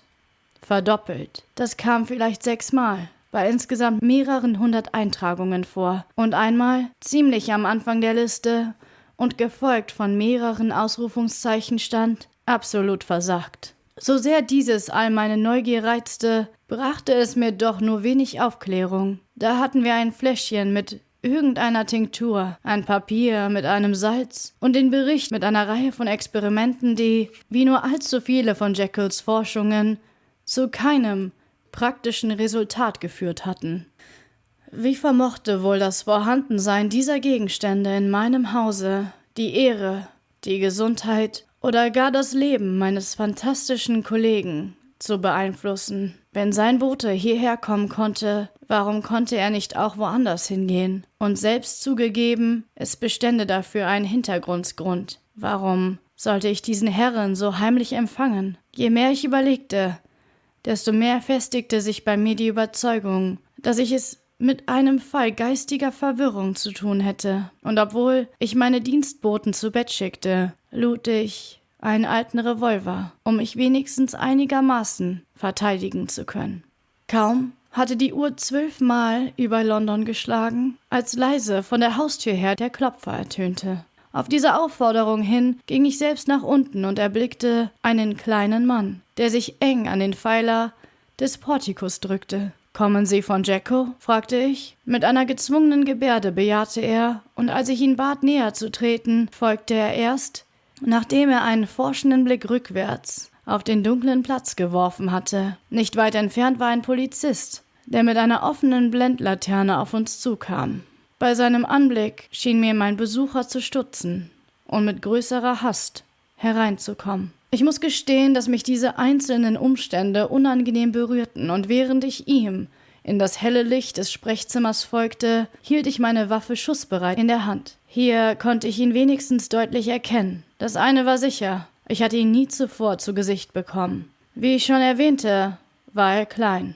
Abgesehen von dem abschreckenden Ausdruck seines Gesichtes fiel mir sofort die sonderbare Verbindung großer Muskelstärke mit scheinbarer Körperschwäche auf. Last, not least. Ein seltsames, subjektives Missbehagen, das seine Nähe in mir erregte. Dieses Unbehagen hatte eine gewisse Ähnlichkeit mit einem beginnenden Starrkrampf und wurde von einer deutlichen Abnahme des Pulsschlages begleitet. Damals führte ich es auf eine gewisse Idiosynkrasie zurück, einen persönlichen Widerwillen und wunderte mich nur über die Heftigkeit dieser Symptome. Aber seit seiner Zeit hatte ich Grund zu glauben, dass die Ursache viel tiefer in der Natur des Mannes begründet lag und edlere Beweggründe als Hassgefühl dafür anzunehmen. Dieser Mensch nun, der vom ersten Moment seines Eintrittes an mir ein Gefühl erzeugt hatte, das ich nur als eine mit Abscheu gemischte Neugier zu bezeichnen vermag, war in einer Art gekleidet, die einen gewöhnlichen Menschen nur lächerlich hätte erscheinen können. Sein Anzug, wenn man von einem Anzug überhaupt sprechen kann, obwohl von reichen, dunklem Stoff, war nach allem Maßen unerhört viel zu groß für ihn. Die Beinkleider gingen auf seine Stiefel herab und waren hochgeschlagen, damit sie nicht auf dem Boden schleppten. Die Taille des Rockes saß unterhalb des Hüften und der Kragen hing unordentlich über die Schultern. Seltsamerweise war diese lächerliche Ausrüstung weit davon entfernt, mich zum Lachen zu reißen wenn auch etwas Anormales und Missgestaltenes aus dem innersten Wesen dieses Geschöpfes sprach, das hier mir gegenüberstand. Etwas, das fesselte, überraschte und empörte. Schien diese äußerliche Disharmonie doch zu dem Ganzen zu passen und seine Wirkung noch zu verstärken, so dass sich meinem Interesse für des Mannes Natur und Charakter noch die Neugier über sein Herkommen, sein Leben, seine Vermögensumstände und seine Stellung in der Welt hinzugesellte wenn auch etwas Anormales und Missgestaltetes aus dem innersten Wesen dessen, dieses Geschöpfes sprach, das mir hier gegenüberstand, etwas, das fesselte, überraschte und empörte, schien diese äußerliche Disharmonie doch zu dem Ganzen zu passen und seine Wirkung noch so zu verstärken, so dass ich meinem Interesse für des Mannes Natur, Charakter und die Neugier über sein Herkommen, sein Leben seine Vermögenszustände und seine Stellung in der Welt hinzugesellte. Diese von verschiedenen Beobachtungen eines so großen Raum sie auch zu ihrer Niederschrift beanspruchen, waren doch das Werk weniger Sekunden. Mein Besucher begann sofort in düsterer Erregung Haben Sie es bekommen? Haben Sie es bekommen? Haben Sie es bekommen? Und so stark war seine Ungeduld, dass er mich sogar beim Arm packte und zu schütteln versuchte. Ich stieß ihn zurück, bewusst, eines eisigen Schauers, das bei seiner Berührung durch mein Blut drang. Beruhigen Sie sich, sagte ich. Sie vergessen, dass ich bisher nicht das Vergnügen Ihrer Bekanntschaft hatte. Bitte, nehmen Sie Platz. Ich ging ihm mit gutem Beispiel voran und ließ mich mit einer möglichst getreuen Nachahmung meiner üblichen Art einem Patienten gegenüber so gut es für die späte Stunde meiner Befangenheit und die Angst, die ich vor meinem Besucher hatte, mir gestatten, auf einem gewöhnlichen Platze nieder. Verzeihen Sie mir, Lenjen, erwiderte er höflich. Was Sie sagen, ist allzu begründet und meine Ungeduld hat meiner Höflichkeit den Rücken gekehrt. Ich bin auf Veranlassung Ihres Kollegen, Dr. Henry Jacko, hierher gekommen in einem Geschäft von einiger Bedeutung und wie ich versandt. Er machte eine Pause und legte die Hand auf seine Brust, und trotz seiner gefassten Art konnte ich sehen, dass er gegen einen neuen hysterischen Anfall kämpfte. Ich verstand eine Schublade. Aus Mitleid mit der Ungewissheit, unter der mein Besucher litt, vielleicht war auch meine eigene wachsende Neugier der Grund, sagte ich, dort stehen Sie, mein Herr, und zeigte auf die Schublade, die noch immer, mit dem Tuche bedeckt, hinter einem Tisch, auf dem Boden stand. Er sprang hin. Dann blieb er stehen und legte die Hand auf sein Herz. Ich konnte hören, wie seine Zähne bei den konvulsischen Zuckungen seiner Kiefer knirschten. Sein Gesicht hatte einen so geisterhaften Ausdruck, dass ich Sorge für sein Leben und für seinen Verstand zu empfinden begann. Fassen Sie sich, sagte ich. Mit einem schrecklichen Lachen wandte er sich nach mir um. Dann riss er mit Entschlossenheit der Verzweiflung das Tuch fort. Beim Anblick des Inhaltes stieß er einen lauten Seufzer so unendlicher Erleichterung aus, dass ich wie versteinert dasaß. Und im nächsten Augenblick fragte er mit einer Stimme, die er bereits wieder völlig in der Gewalt hatte, haben Sie ein Messglas da? Mit einiger Anstrengung erhob ich mich von meinem Platz und gab ihm das Verlangte.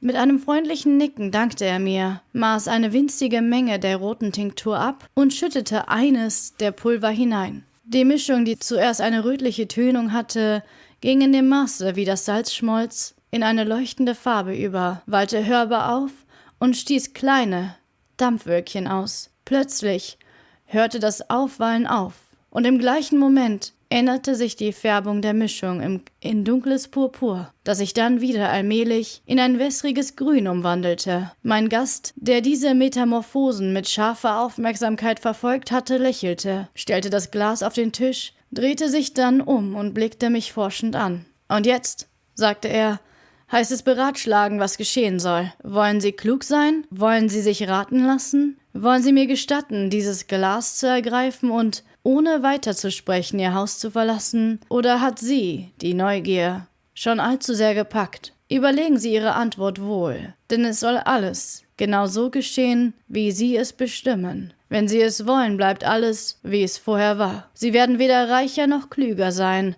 wenn man nicht das Bewusstsein einem Menschen in Todespein einen Dienst erwiesen zu haben als eine Bereicherung der Seele betrachten will. Wenn sie es aber vorziehen wollen, eine andere Wahl zu treffen, dann werden ihnen in diesem Zimmer und im nämlichen Augenblick ein neues Wissensgebiet und neue Wege zu Ruhm und Macht eröffnet werden, und ihr Auge wird von einem Wunder geblendet werden, groß genug, Satans Unglauben wanken zu machen. Äh, mein Herr, sagte ich, eine Gleichgültigkeit markierend, die ich in Wirklichkeit keineswegs fühlte.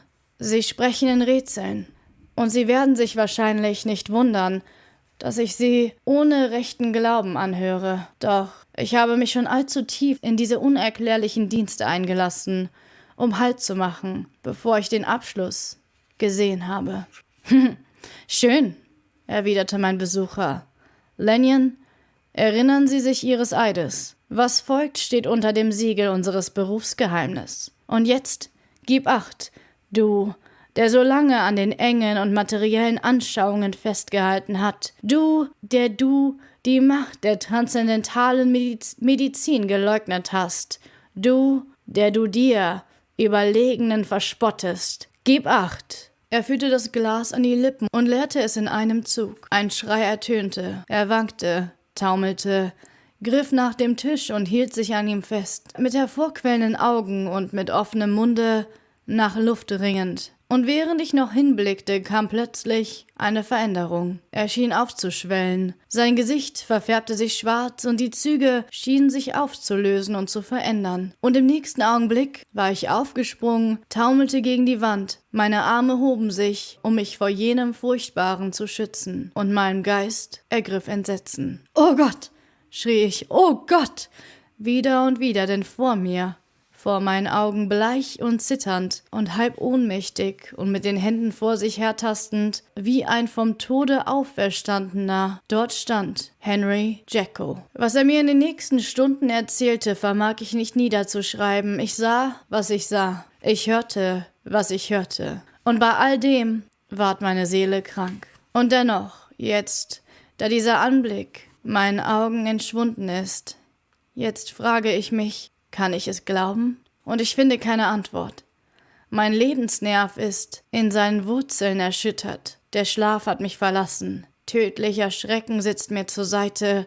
Jede Sekunde, Tag und Nacht. Ich fühle, meine Tage sind gezählt. Ich muss sterben. Und dennoch, ich werde ungläubig sterben an die moralische Verworfenheit, die jener Mensch mit mir enthüllte, obwohl ich mit Tränen der Reue, kann ich selbst in der Erinnerung nicht ohne neues Grauen denken. Nur eines will ich sagen, Atterson, und das, wenn du dich dazu zwingen kannst, es zu glauben, ist mehr als genug. Das Geschöpf, das sich jene Nacht in mein Haus schlich, war nach Jackalls eigenem Bekenntnis bekannt unter dem Namen Hyde und wurde in jedem Winkel unseres Landes gesucht als Mörder.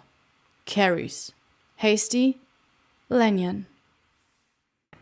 Henry Jackalls ausführliche Erklärung des Falls. Ich wurde im Jahr 1800 Sternchen Sternchen als Erbe eines großen Vermögens geboren, von der Natur mit ausgezeichneten Anlagen beschenkt. Ich war fleißig und legte Wert auf die Achtung der Klugen und Guten unter meinen Mitmenschen. All das hätte, wie man wohl annehmen konnte, eine Bürgschaft für eine ehrenvolle und glänzende Zukunft geboten. Tatsächlich bestand der schlimmste meiner Fehler in einer gewissen unbezähmbaren Neigung zur Fröhlichkeit, eine Veranlagung, die für viele das Glück bedeutet hätte. Aber ich fand es schwer, diese Neigung mit meinem hochfliegenden Wünschen, mein Haupt stolz zu tragen und in der Öffentlichkeit eine mehr als gewöhnliche feierliche Miene zu zeigen, in Einklang zu bringen. So kam es, dass ich meine Vergnügungen verheimlichte, und als ich die Jahre der Selbstbesinnung erreichte, anfing, mich umzuschauen und mir Rechenschaft über meinen Fortschritt und meine Stellung in der Welt abzulegen, stand ich bereits einer tiefen Zwiespältigkeit in meinem Dasein gegenüber. Manch einer hätte sich wohl sogar noch solcher Regelwidrigkeiten, wie ich sie mir zu Schulden kommen ließ, gerühmt. Doch bei den hohen Zielen, die ich mir gesteckt hatte, betrachtete ich und verbarg ich sie mit einem fast krankhaften Gefühl der Scham. So stand ich bereits in einer tiefen Zwiespältigkeit in meinem Dasein gegenüber. Manch einer hätte sich wohl sogar noch solcher Regelwidrigkeiten, wie ich sie mir zu Schulden kommen ließ, gerühmt. Doch bei den hohen Zielen, die ich mir gesteckt hatte, betrachtete und und verbarg ich sie mit einem fast krankhaften Gefühl der Scham. Es waren also eher die hohen Forderungen meines Strebens als eine besondere Untiefe meiner Fehler, die mich zu dem machten, was ich war. Und die Trennungslinie, die in meinem Innern jene Sphären von Gut und Böse schied, die des Menschen Doppelnatur trennen und verbinden, war bei mir sogar noch tiefer gezogen als bei der Mehrzahl der Menschen. Angesichts dieser Lage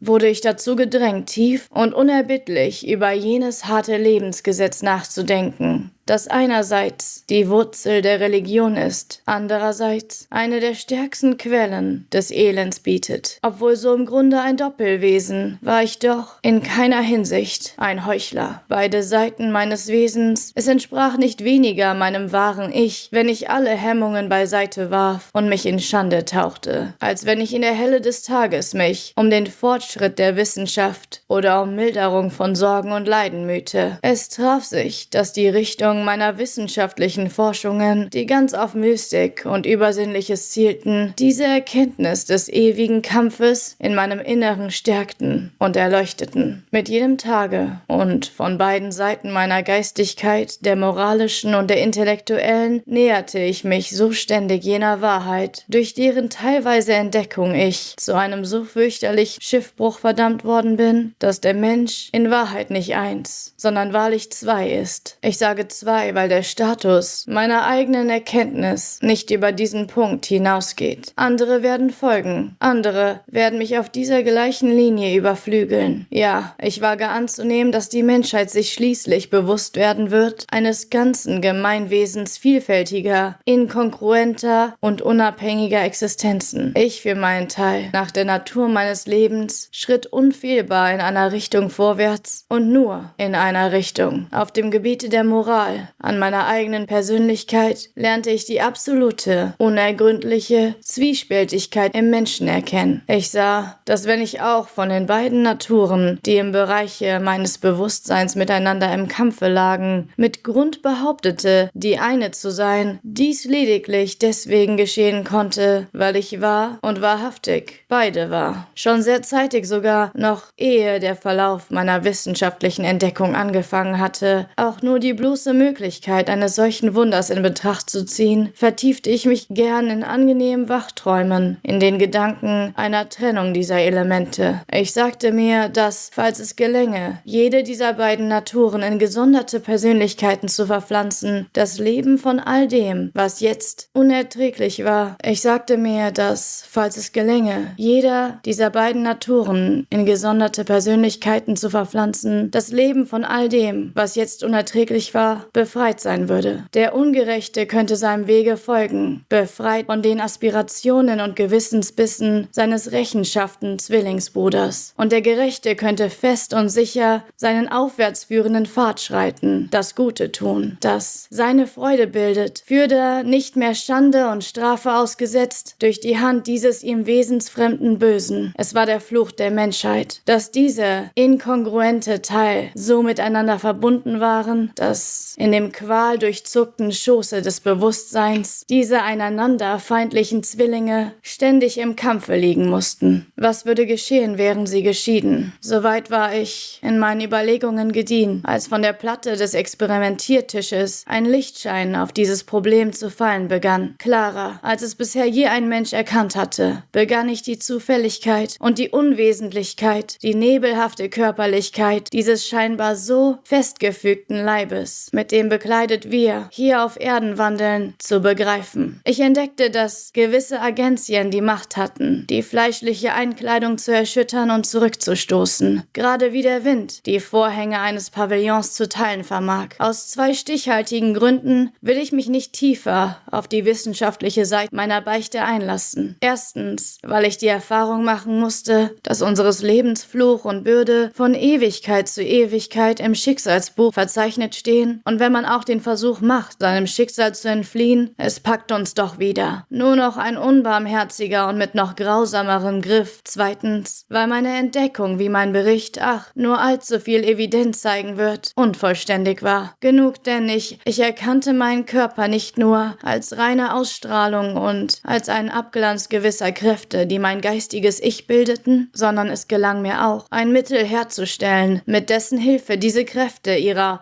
Oberhoheit entledigt wurden und in neuer Form und Gestalt auftraten. Meinem Ich, nicht weniger natürlich, weil sie der Ausdruck waren und den Stempel trugen der niedrigeren Mächte meiner Seele. Lange zögerte ich, bevor ich diese Theorie einer praktischen Probe unterzog. Ich wusste wohl, dass ich mein Leben wagte, denn eine Droge, die so übermächtig die starke Festung der Identität beherrschte und erschütterte, konnte, war die Dosierung auch nur um die geringste Kleinigkeit zu stark oder bei der leisesten Indisposition im Augenblick der Durchführung von Grund aus dieses immaterielle Tabernakel, das ich zu verändern beabsichtigte, zerstören. Endlich aber siegte das Verführerische einer Entdeckung so einzigartig, so inhaltsschwer, über alle Besorgnis. Lange stand meine Tinktur bereit. Ich kaufte eins von einer chemischen Fabrik, eine erhebliche Quantität eines besonderen Salzes, das, wie ich nach meinen Experimenten wusste, das letzte erforderliche Ingredients darstellte und spät in einer verfluchten Nacht mischte ich diese Elemente, überwachte ihr Kochen und Brodeln in der Retorte und als das Aufweilen Strahlen nachgelassen hatte, nahm ich meinen ganzen Mut zusammen und stürzte die ganze Arznei runter. Quälende Todesangst folgte, ein Reißen in den Knochen, tödliche Übelkeit und ein Angstgefühl, wie es in der Stunde der Geburt oder des Todes nicht größer sein kann. Dann begann diese Qual langsam zu weichen und ich kam wieder zu mir, mit einem Gefühl, als erwachte ich aus einer schweren Krankheit. Es war etwas Fremdartiges in meinem Empfinden, etwas unbeschreiblich Neues und dank dieser völligen Neuheit unsagbar Süßes. Ich fühlte mich jünger,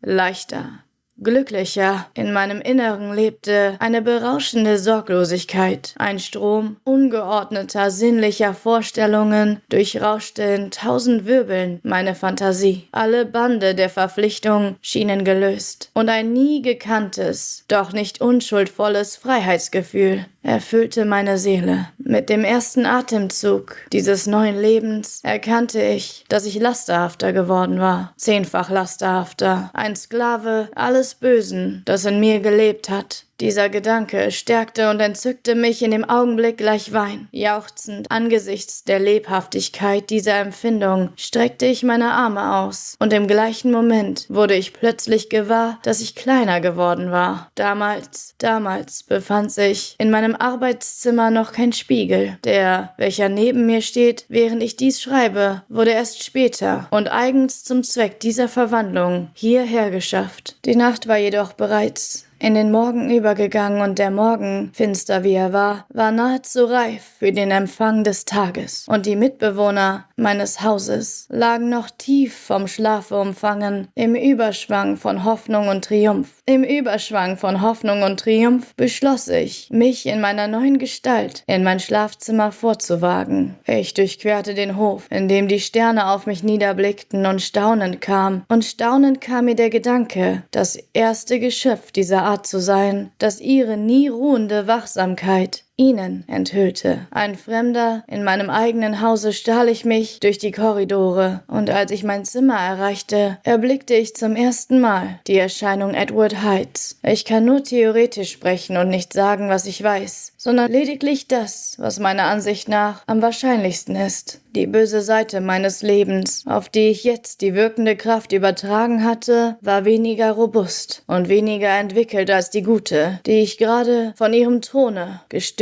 hatte. Im Verlaufe meines Lebens, das trotz allem ein Leben der Arbeit, der Tugend und der Selbstzucht gewesen war, war diese Seite weniger geübt, viel weniger geübt, doch auch viel weniger, doch auch viel weniger erschöpft worden. Daher kam es nach meiner Ansicht, dass Edward Hyde um so viel kleiner, schmächtiger und jünger war als Henry Jekyll. Wie das Gute aus dem Antlitz des einen strahlte, stand das Böse breit und klar auf dem Gesicht des anderen geschrieben. Dieses Böse, das, was ich heute auch noch glaube, der sterbliche, dieses Böse, das, wie ich auch heute noch glaube, der sterbliche Teil des Menschen ist, hatte jenem Körper den Stempel der Verunstaltung und des Verfalles ausgedrückt. Und doch wenn ich auf jenes scheußliche Monstrum in den Spiegel blickte, wurde mir keines Widerwillen, eher ein Gefühls, freudigen Willkommens begrüßt. Das war auch mein Ich. Es erschien mir natürlich, und menschlich. In meinen Augen zeigte es einen lebendigen Abglanz des Geistes. Es erschien mir ausdrucksvoller und einheitlicher als das unvollkommene und zwiespältige Antlitz, das ich bisher gewohnt war, als das meine zu bezeichnen. Soweit hatte ich zweifellos recht. Ich habe beobachtet, dass, wenn ich das Aussehen von Edward Heights zeigte, niemand mir zum ersten Mal ohne einen sichtbaren physischen Schauder nahen konnte. Niemand mir zum ersten Mal ohne einen sichtbaren Schauder nahen konnte. Nach meiner Auffassung kam dieser daher, dass alle menschlichen Wesen, die uns begegnen, eine Mischung aus Gut und Böse in sich tragen. Edward Hyde allein, unter allen Menschen, war ausschließlich böse. Ich weilte nur einen Augenblick vor dem Spiegel. Das zweite und entscheidende Experiment musste jetzt versucht werden. Es blieb noch festzustellen, ob ich meine Identität unwiederbringlich verloren hatte und noch vor Tagesanbruch aus einem Hause fliehen musste, das nicht länger meins war. Und in meinem Arbeitszimmer zurückeilend, bereitete und trank ich noch einmal den Kelch. Noch einmal erduldete ich die Qualen der Auflösung und kam wieder zu mir mit dem Charakter der Gestalt und dem Antlitz von Henry Jackolds. In jener Nacht war ich zu dem verhängnisvollen Kreuzwege gelangt. Wäre ich mit edlem Geist an meine Entdeckung herangetreten, hätte ich den Versuch gemacht, unter dem Einfluss hochherzigen und frommen Strebens, als hätte ein anderen alles, hätte einen anderen Lauf nehmen müssen, und aus diesen Ängsten von Tod und Wiedergeburt wäre ich als Engel statt als Teufel auferstanden. Die Droge selbst hatte kein, hatte kein Unterscheidungsvermögen.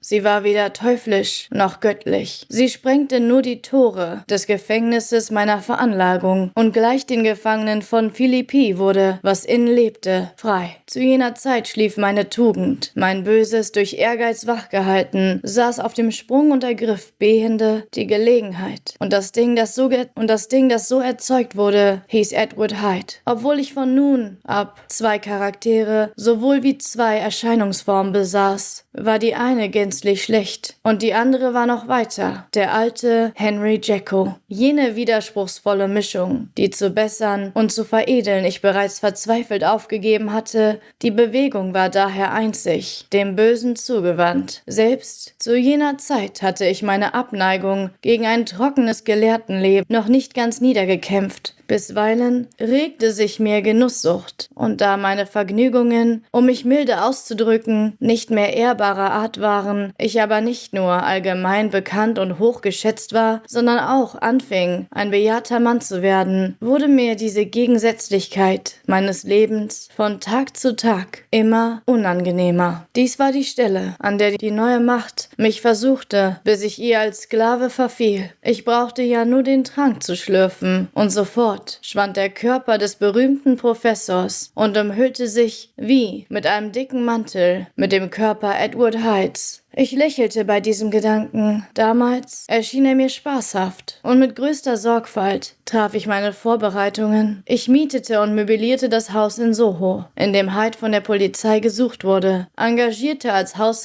als engagierte als Haushälterin ein Geschöpf, von dem ich wusste, dass es verschwiegen und gewissenslos war. Andererseits kündigte ich meiner Dienerschaft an, dass ein gewisser Mr. Hyde, den ich genau beschrieb, volle Freiheit und Verfügungsrecht über mein Haus an dem Platze hätte. Und um unglücklichen Zufälligkeiten vorzubeugen, sprach ich dort sogar in meiner zweiten Rolle vor und machte mich vor allem zu einer vertrauten Erscheinung. Das nächste war, dass ich jenes Testament aufsetzte, das du so heftig bekämpfest, damit Falls mir in der Person Dr. Jekylls etwas zustieß, ich ohne pekuniäre Verluste als Edward Hyde in seine Rechte eintreten konnte. So, wie ich annahm, nach jeder Seite hingesichtet, fing ich an, aus meinem sonderbaren Privileg Nutzen zu ziehen. In alten Zeiten mieteten Menschen Bravos, um ihre Verbrechen auszuführen, während ihr Ruf und ihre eigene Person in Sicherheit blieb. Aber ich war der Erste, der dieses tat, um seinen Lüsten zu frönen. Ich war der Erste, Erste, der so in den Augen der Öffentlichkeit, beladen mit dem Rufe einer heiteren Achtbarkeit, dahinschreiten konnte, um in einem Augenblick gleich einem Schulbuben diese Fessel abzustreifen und, und mich in das Meer freier Ungebundenheit zu stürzen. Meiner undurchdringlichen Maske war die Sicherheit vollkommen. Bedenke, ich existiere ja nicht einmal. Lass mich nur hinter meine Laboratoriumstür schlüpfen. Gewähre mir eine oder zwei Minuten Zeit, den Trank, der stets bereit stand zu mischen und hinunterzuschlucken. Und was er auch immer verübt hatte, Edward Hyde schwand dahin und gleich dem Hauch des Atems auf einer Spiegelfläche. Und an seiner Stelle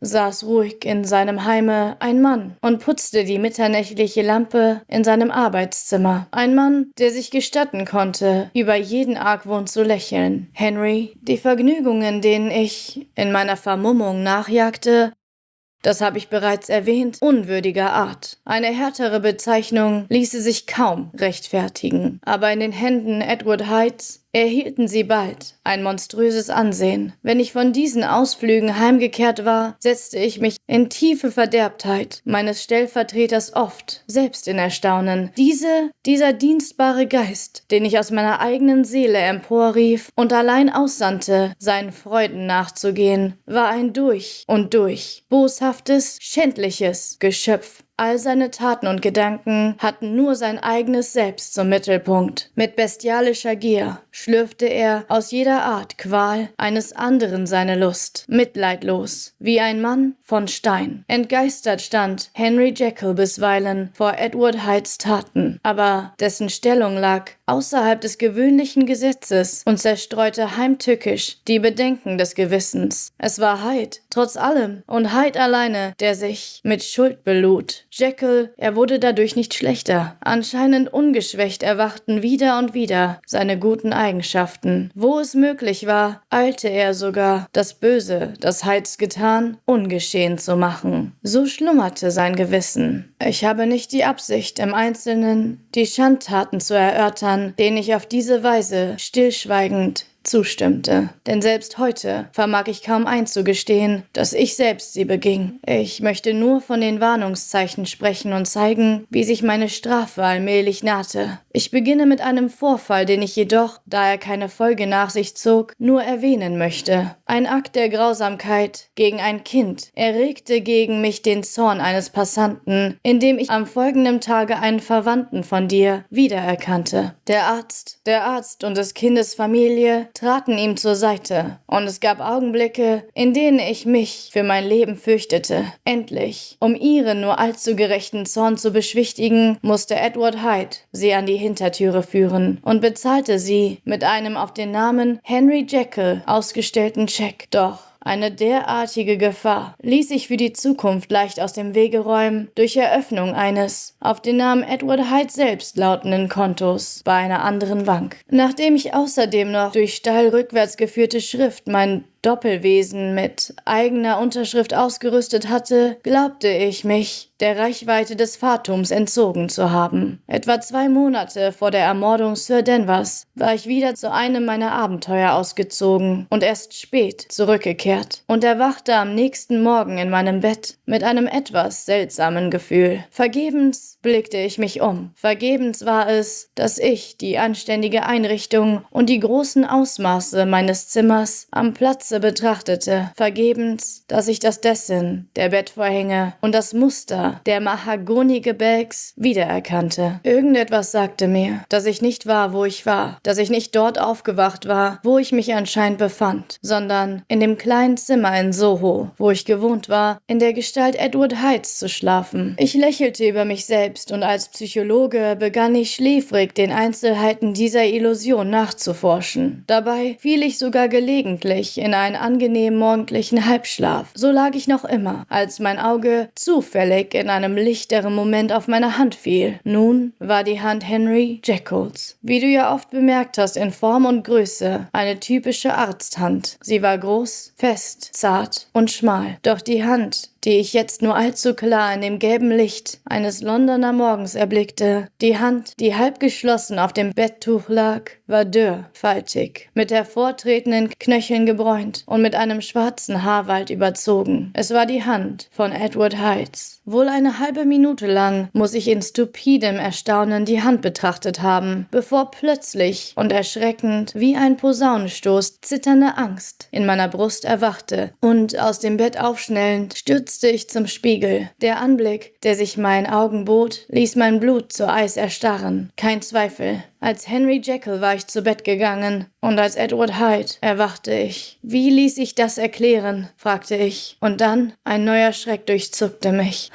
Wie ließ es sich heilen? Es war schon spät am Morgen, die Dienstboten längst auf. Meine sämtlichen Drogen befanden sich in dem Kabinett. Ein weiterer Weg, zwei Treppen herunter, durch den rückwärtigen Korridor, quer über den offenen Hof und durch den anatomischen Hörsaal. Von dort, wo ich jetzt angstgeschüttelt stand. Es mochte vielleicht nicht möglich sein, mein Gesicht zu verdecken. Aber was könnte das nützen, wenn ich nicht imstande war, die Veränderung meiner Gestalt zu verbergen? Dann, mit unendlicher Süße, kam mir die Erleichterung. Es fiel mir ein, dass die Dienstboten ja bereits an das Kommen und Gehen meiner zweiten Existenz gewöhnt waren. Ich war bald, so gut es ging, mit einem Anzug meiner eigentlichen Größe bekleidet. Bald hatte ich das Haus durcheilt, wo Bradshaw verwundert gaffte und sich beim Anblick Mr. Heights zu so ungewöhnlicher Stunde und in so seltsamen Aufzuge zurückzog. Und zehn Minuten später war Dr. Jekyll zu seiner eigenen Gestalt zurückgekehrt, saß unten mit verfinsterter Stirn und erweckte den Eindruck, als frühstückte er. Mein Appetit war in der Tat klein. Dieser rätselhafte Vorgang, dieses über den, ha des, dieses über den Haufen stürzen meiner bisherigen Erfahrung schien gleich dem babylonischen Finger, dem babylonischen Finger auf der Wand, die Worte meines Urteilsspruches zu verkünden. Ernsthafter als je zuvor begann ich über die Folgen und Möglichkeiten meiner Doppelexistenz nachzudenken. Jener Teil meines Wesens, den ich die Macht hatte hervorzuzaubern, war in letzter Zeit in allzu hohem Maße geübt und gepflegt worden. Schon kürzlich hatte ich den Eindruck, als hätte der Körper Edward Heights an Größe zugenommen, als strömte mir, wenn ich jene Form trug, das Blut lebhafter durch die Adern und ich fing an, meine Gefahr zu ahnen, dass wenn ich noch lange so fortging, das Gleichgewicht meiner Natur dauernd gestört werden könnte. Die Macht willkürlicher Veränderung verscherzt und der Charakter Edward Heights unwiderruflich der meinige würde. Die Kraft der Droge hatte nicht immer gleichmäßig gewirkt. Einmal, ganz am Anfang meiner Laufbahn, hatte sie gänzlich versagt. Dann hatte ich mich bei mehr denn einer Gelegenheit genötigt gesehen, die Menge zu verdoppeln und einmal sogar unter unerhörter Lebensgefahr zu verdreifachen. Diese seltene seltenen Unzuverlässigkeiten waren es, die bisher den einzigen Schatten auf mein Vergnügen geworfen hatten. Jetzt jedoch, angesichts des heutigen Vorfalles, erkannte ich, dass während zu Anfang die Schwierigkeit bestanden hatte, den Leib Jekylls abzuwerfen, sich das später ganz allmählich, aber entschieden gerade ins Umgekehrte gewandelt hatte. Alles schien daher auf das eine hinzuweisen, dass ich langsam, ganz langsam den Halt an meinem ursprünglichen und besseren Selbst verlor und allmählich in mein zweites und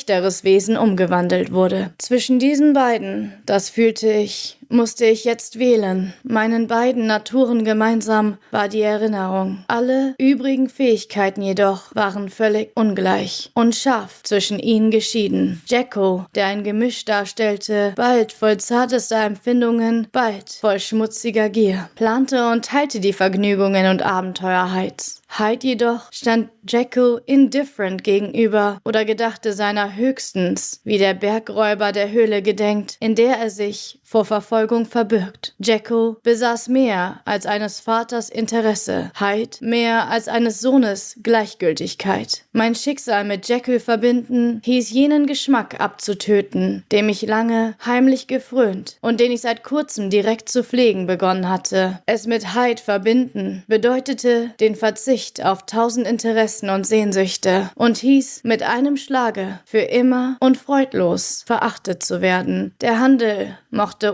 ungleich erscheinen, aber noch etwas anderes musste überlegt werden. Während Jekyll schmerzlich unter den Qualen der Abstinenz leiden musste, wurde Hyde sich nicht einmal dessen bewusst. Er wurde sich nicht dessen bewusst, was er alles verloren hatte. Einzigartig wie meine Lage war, die Bedingungen dieses Streites sind so alt und so verbreitet wie die Menschen. Fast die gleichen Verführungen und Nöte werfen das Los für jeden Verführten und schwankenden Sünder. Und dieser Kampf ging auch für mich aus, wie er für die große Mehrheit meiner Kameraden ausging. Ich wählte den besseren Teil, aber mir fehlte die Kraft, ihn festzuhalten. Ja, ich bevorzugte den ältlichen und unzufriedenen Doktor, umgeben von Freunden, dem eine ehrenhafte Zukunft winkte, entschlossen, sagte ich der Freiheit lebewohl, vergleichsweisen Jugend, dem leichten Schritt, den hüpfenden Pulsen und geheimen Vergnügungen, denen ich in der Maske von Heiz gefrönt hatte. Vielleicht traf ich diese Wahl mit einem unbewussten Vorbehalt, denn weder gab ich das Haus in Soho auf, noch vernichtete ich die Kleider von Edward Heights, die noch immer in meinem Arbeitszimmer Zimmer bereit lagen. Zwei Monate jedoch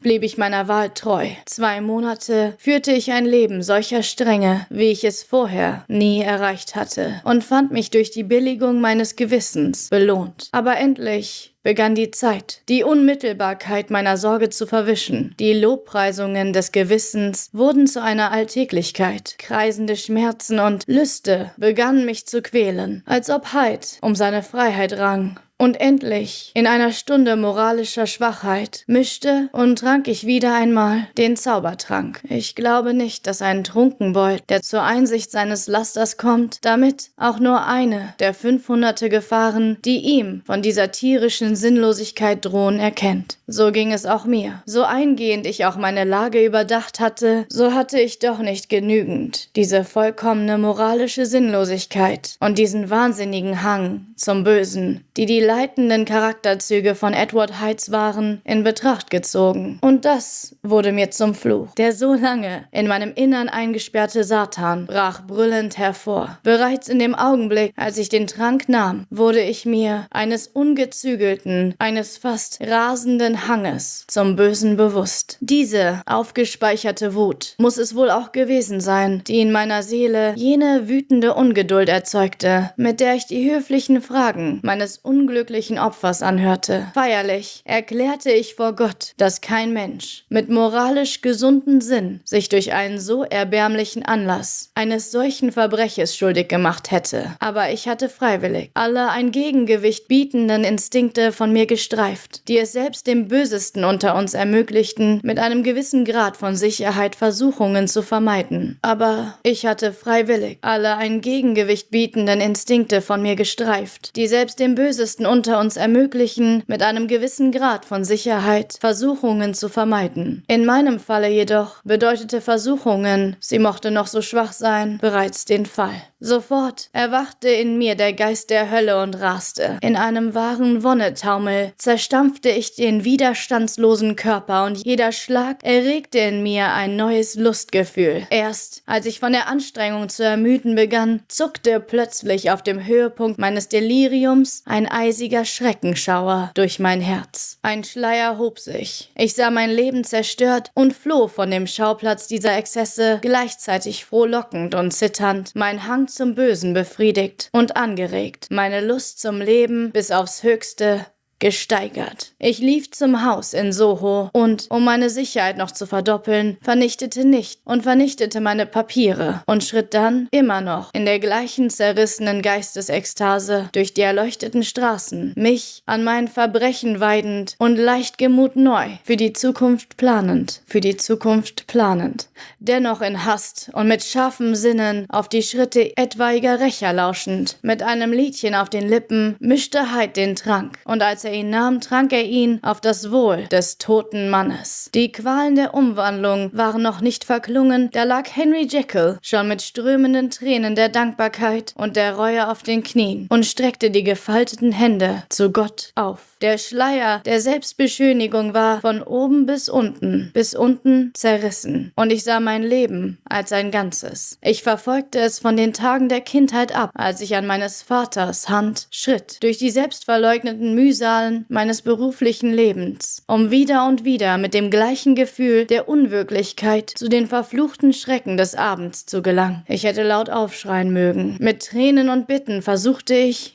die unendliche Schar grässlicher Bilder und Töne, mit denen Erinnerungen auf mich eindrang, zu mildern, doch selbst meinen Gebeten starrte das scheußliche Antlitz meiner Bosheit in meine Seele. Im gleichen Maße wie die Heftigkeit dieser Reue dahinschwand, folgte ihr ein Gefühl der Freude. Der Schleier der Selbstbeschönigung war von oben bis unten zerrissen. Das Problem meiner künftigen Lebensführung war gelöst. Heid war hinfort. Unmöglich, ob ich wollte oder nicht. Ich war jetzt auf den besseren Teil meiner Existenz beschränkt. Und oh, mit welcher Freude erkannte ich das. Mit welch strebender Demut klammerte ich mich aufs Neue an die Beschränkung natürlichen Lebens. Mit welch aufrichtigen Gefühl der Verzichtsleistung verschloss ich die Tür, durch die ich so oft ein- und ausgegangen war, und stampfte den Schlüssel in den Boden. Am nächsten Tage kam die Nachricht, dass der Mörder beobachtet worden war, dass die Schuld von Heiz offen war, vor aller Welt offen lag, und dass das Opfer ein Mann in hoher öffentlicher Stellung war. Es handelte sich nicht nur um ein Verbrechen, es war eine Wahnsinnstat von größter Tragik. Ich glaube, ich war froh, das zu wissen. Ich glaube, ich war froh, dass mein besserer Impuls gestärkt und und von den Schrecken des Schafotts bewacht wurde. Jacko war jetzt meine Zufluchtsstätte. Hyde brauchte nur einmal hervorzuschauen und die Hände der ganzen Welt würden sich erheben, ihn zu ergreifen und zu erschlagen. Ich beschloss durch mein künftiges Verhalten die Vergangenheit zu büßen. Und ehrlich kann ich behaupten, dass mein Entschluss manch Gutes entsproch. Du weißt selbst, wie ernst ich mich in den letzten Monaten des Jahres mühte, Leid zu mildern. Du weißt, dass ich vieles für andere getan hatte, das mir selbst die Tage ruhig, fast glücklich verstrichen. Ich kann auch nicht sagen, dass ich dieses wohltätigen und unschuldigen Lebens müde werde. Ich glaube vielmehr, dass es meine tägliche Freude war, es immer noch vollkommener zu gestalten. Aber noch immer lagerte der Fluch zwiefachen Wollens auf mir. Und als die erste Heftigkeit meiner Reue nachließ, fing der gemeinere Teil meines Wesens, so lange verhätschelt, so kurz erst in Ketten gelegt, grollend an, die Freilassung zu begehren. Nicht, dass ich von einem Wiederaufleben von Heiz träumte. Der bloße Gedanke hätte mich dem Wahnsinn in die Arme getrieben. Nein, in meiner eigenen Gestalt regte sich wieder die Versuchung, mit meinem Gewissen zu spielen, und ein gewöhnlicher, geheimer Sünder erlag ich schließlich dem Ansturm der Versuchung. Alles treibt dem Ende entgegen. Das größte Maß wird endlich voll. Und dieser kurze Abstieg zu dem bösen Ende zerstörte endgültig das Gleichgewicht meiner Seele. Dennoch war ich nicht beunruhigt beruhigt. Der Fall schien natürlich wie eine Rückkehr zu den alten Tagen, bevor ich meine Entdeckung gemacht hatte. Es war ein schöner, klarer Tag im Januar. Der Boden, wo es getaut hatte, feucht, aber der Himmel wolkenlos. Regents Park war voll von winterlichen Sängern und Vorfrühlingshauch lag in der Luft. Ich saß im Sonnenschein auf einer Bank. Die Bestie in mir leckte beim Erinnern die Lippen. Mein geistiges Ich nickte ein wenig ein und versprach spätere Reue, tat aber nichts, um schon jetzt damit zu beginnen. Alles in allem überlegte ich, war ich doch genau wie meine Mitmenschen. Ja, ich lächelte. Wenn ich mich mit anderen verglich, wenn ich mein aktives Wohlwollen verglich mit der lästigen Grausamkeit ihrer Gleichgültigkeit. Im gleichen Moment, da diese hochmütigen Gedanken mir durch den Kopf zogen, überkam ich ein Schwächeanfall. Eine furchtbare Übelkeit und Todesschauer durchrannen meinen Körper. Das ging vorüber und halb ohnmächtig saß ich da. Und dann, als auch diese Schwäche nachließ, begann ich mir einer Veränderung in der Art meiner Gedankengänge bewusst zu werden, einer größeren Kühnheit, einer Verachtung der Gefahr, einem Losgelöstsein von allen Fesseln der Pflicht. Ich blickte hinunter. Formlos hingen meine Kleider um meine zusammengeschrumpften Glieder. Die Hand, die auf meinem Knie lag, war welk und haarig. Ich war wieder einmal Edward Hyde. Einen Moment vorher hätte ich der Achtung aller Menschen sicher sein können. Ich war reich, wurde geliebt, sauber ausgebreitet, lag das Tischtuch zu Hause in meinem Speisezimmer und jetzt war ich nur eine Jagdbeute, eine Jagdbeute für die Menschheit, gehetzt, heimatlos, ein verrufener Mörder auf dem Wege zum Galgen. Mein Verstand geriet ins Wanken, aber er verließ mich doch nicht. Mehr als einmal habe ich die Beobachtung gemacht, dass in meinem zweiten Charakter alle meine Fähigkeiten bis zum äußersten geschärft schienen und meine Geisteskräfte elastischer waren. So kam es, dass dort, wo Jekyll vielleicht versagt hätte, Hyde sich ganz zur Höhe des Augenblickes aufschwang. Meine Medizin befand sich in einem der Schränke meines Arbeitszimmers. Wie konnte ich sie erreichen? So lautete das Problem an dessen Lösung. Die Schläfen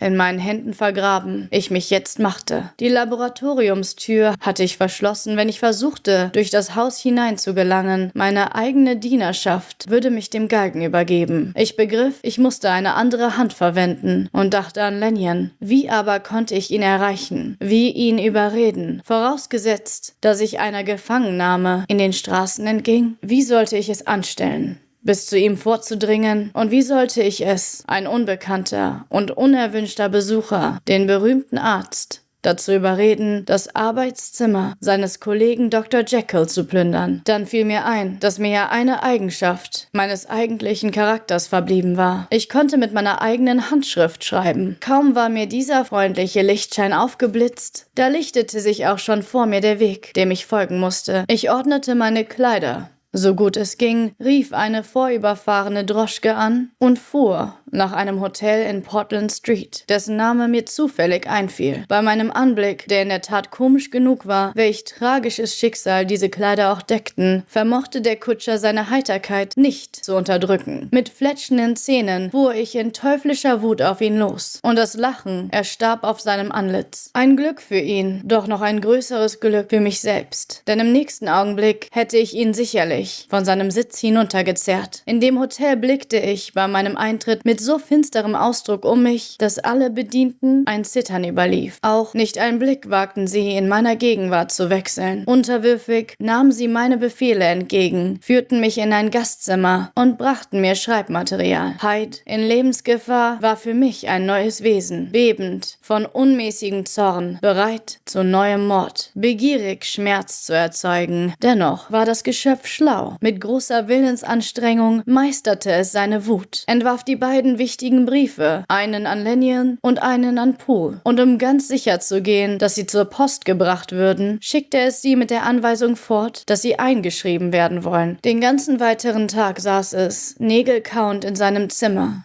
neben dem Feuer. Dort aß es auch allein mit seinen Nöten, während der Kellner es zitternd bediente. Dann, als die Nacht hereingebrochen war, lehnte es sich wieder zurück in die Ecke einer geschlossenen Droschke und ließ sich plan und ziellos durch die Straßen der Stadt fahren. Es, sage ich, ich kann nicht sagen, ich kann nicht ich sagen. Jenes Kind der Hölle hatte nichts Menschliches an sich, nur Furcht und Hass lebte in seinem Innern, und als Hyde endlich glaubte, der Kutscher finge an argwöhnig zu werden, entließ er die Droschke und wagte sich, bekleidet in seinem unordentlichen Anzuge, ein Gegenstand, bestimmt aufzufallen, mitten durch die nächtlichen Spaziergänger zu Fuß weiter, während die beiden Grundleidenschaften wie ein Sturmwind sein Inneres durchtosten. Rasch schritt er aus, von Furcht gehetzt, im Selbstgespräch, nach Möglichkeit durch die weniger belebten Straßen schleichend und zählte die Minuten, die ihn noch von der Mitternachtsstunde trennten. Einmal sprach ihn eine Frau an und bot ihm, wie ich glaubte, eine Schachtel Streichhölzer zum Kauf. Er schlug ihr ins Gesicht und sie entfloh. Als ich bei Lennion zu mir selbst kam. Der Schauder meines alten Freundes erschütterte mich vielleicht ein wenig. Ich weiß es nicht. Es war im höchsten Falle nur ein Tropfen in dem Meer des Abscheus, mit dem ich an diese Stunden zurückdachte. Eine Veränderung,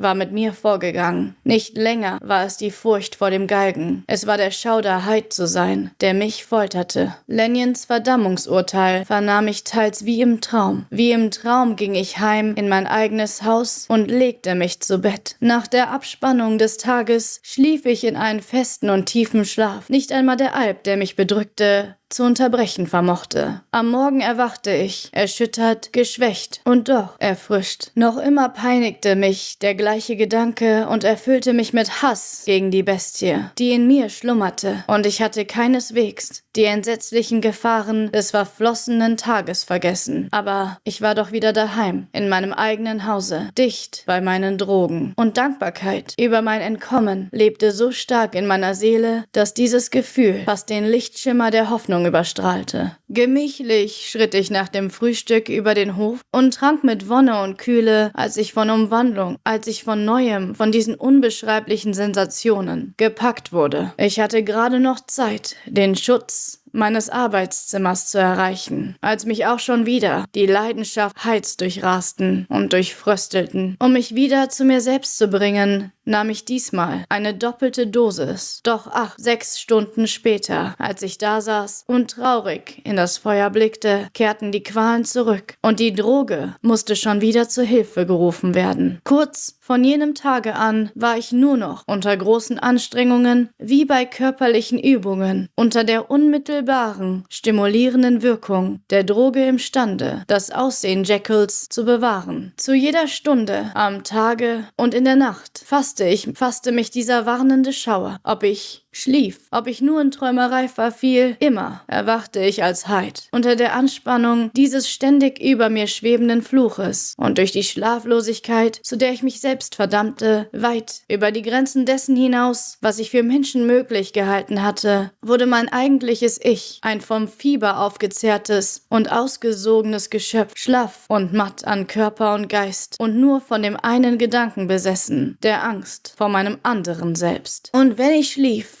oder wenn die Wirkung der Medizin nachließ, wurde ich fast ohne Übergang, denn die Schmerzen der Transformation wurden täglich weniger fühlbar, in den Bannkreis einer mit Bildern des Schreckens überladenen Vorstellungswelt, einer von grundlosem Hassgefühl überschäumenden Seele und in einen Körper hineingerissen, der nicht stark genug schien, die tobenden Lebensenergien zu umfassen. Die Kräfte von Heiz schienen mit der Schwäche Jekylls gewachsen zu sein, und der Hass, der jetzt die beiden schied, war sicher, auf beiden Seiten gleich stark. Bei Jekyll war es einfacher Lebensinstinkt. Er hatte jetzt die völlige Verunstaltung jenes Wesens, das mit ihm einige Bewusstseinsphänomene teilte erkannt und war mit ihm Miterbe des Todes. Und über diese Bande der Gemeinschaft hinaus, die in beider Innern den quälendsten Teil ihrer Schmerzen ausmachten, empfand er Heid, trotz seiner gewaltigen Lebenskraft, nur als etwas der Hölle entsprossenes. Nein, auch als etwas Unorganisches. Das war das Entsetzliche dass diese Ausgeburt der Hölle Stimmen und Schreien zu erzeugen schien, dass dieser formlose Staub gestikulierte und sündigte, dass das, was tot war und keine Gestalt besaß, die Funktion des Lebens usurpieren sollte.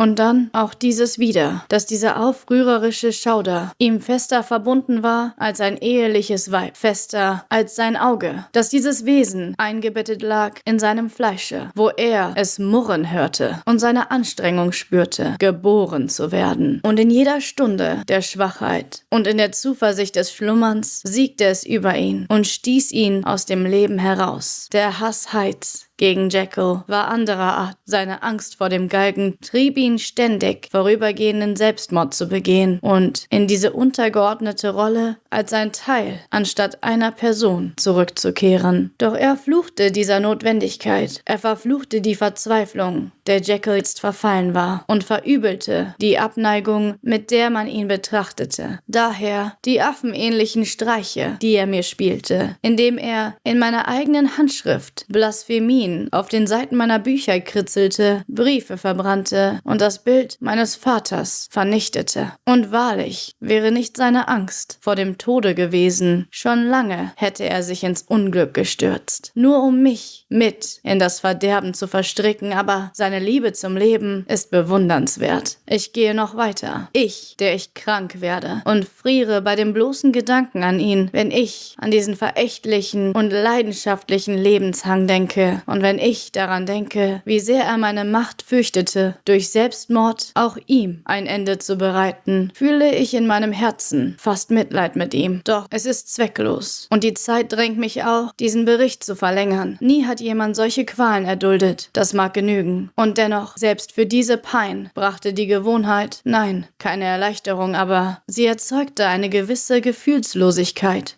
der Seele, ein gewisses sich abfinden mit der Verzweiflung. Und meine Bestrafung hätte sich vielleicht noch um Jahre hinausgezögert, ohne diesen letzten Unglücksfall, der jetzt über mich hineingebrochen ist und der endgültig mich von meinem eigenen Antlitz und von meiner Natur geschieden hat. Mein Vorrat an dem Salz, der seit der Zeit des ersten Versuches nie erneuert worden war, begann zu schwinden. Ich sandte nach frischem Ersatz und mischte den Trank. Das Aufwallen erfolgte und auch die erste Änderung der Färbung, doch nicht die zweite. Ich trank ihn, aber aber die Wirkung blieb aus. Du wirst von Poole hören, wie ich ganz London abgesucht habe. Es war vergebens. Und heute bin ich überzeugt, dass mein ursprünglicher Vorrat, dass mein ursprünglicher Vorrat unrein war, dass es gerade diese unbekannte Verunreinigung war, die dem Tranke seine Wirksamkeit verlieh. Etwa eine Woche ist verstrichen und unter dem Einflusse des letzten alten Pulvers will ich jetzt die Erklärung beenden. Dies ist also das letzte Mal, falls kein Wunder geschieht, dass Henry Jacko seine eigenen Gedanken Gedanken denken oder sein eigenes Gesicht. Ach, wie traurig verändert. In dem Spiegel zu sehen vermag. Ich darf auch nicht so lange zögern, mein Schreiben zu beenden, denn wenn mein Bericht bisher der Vernichtung entgangen ist, ist das nur ein Zusammenwirken großer Klugheit und noch größeren Glücks zu danken. Würde der kreisende Schmerz der Verwandlung mich während des Schreibens packen, Heid würde nicht zögern, diese Blätter in Stücke zu zerreißen. Ist jedoch einige Zeit verstrichen, nachdem ich sie aus der Hand gelegt habe, so werden sein bewundernswürdiger Egoismus und sein Aufgehen in dem Augenblick Augenblick das Schreiben wahrscheinlich noch einmal vor seiner affenartigen Bosheit bewahren. Denn tatsächlich hat das Verhängnis, das uns beide immer näher bedroht, auch ihn bereits verwandelt und zu Boden geschlagen. Nur noch eine halbe Stunde, dann werde ich wieder und diesmal für immer jene verhasste Persönlichkeit annehmen. Dann werde ich, das weiß ich, schaudernd und weinend in meinem Stuhle sitzen oder weiter unter der angespanntesten und angsterfülltesten Aufmerksamkeit lauschend in diesem Zimmer, meinem letzten irdischen Zufluchtsort auf und abrennen, auf und abrennen, achtend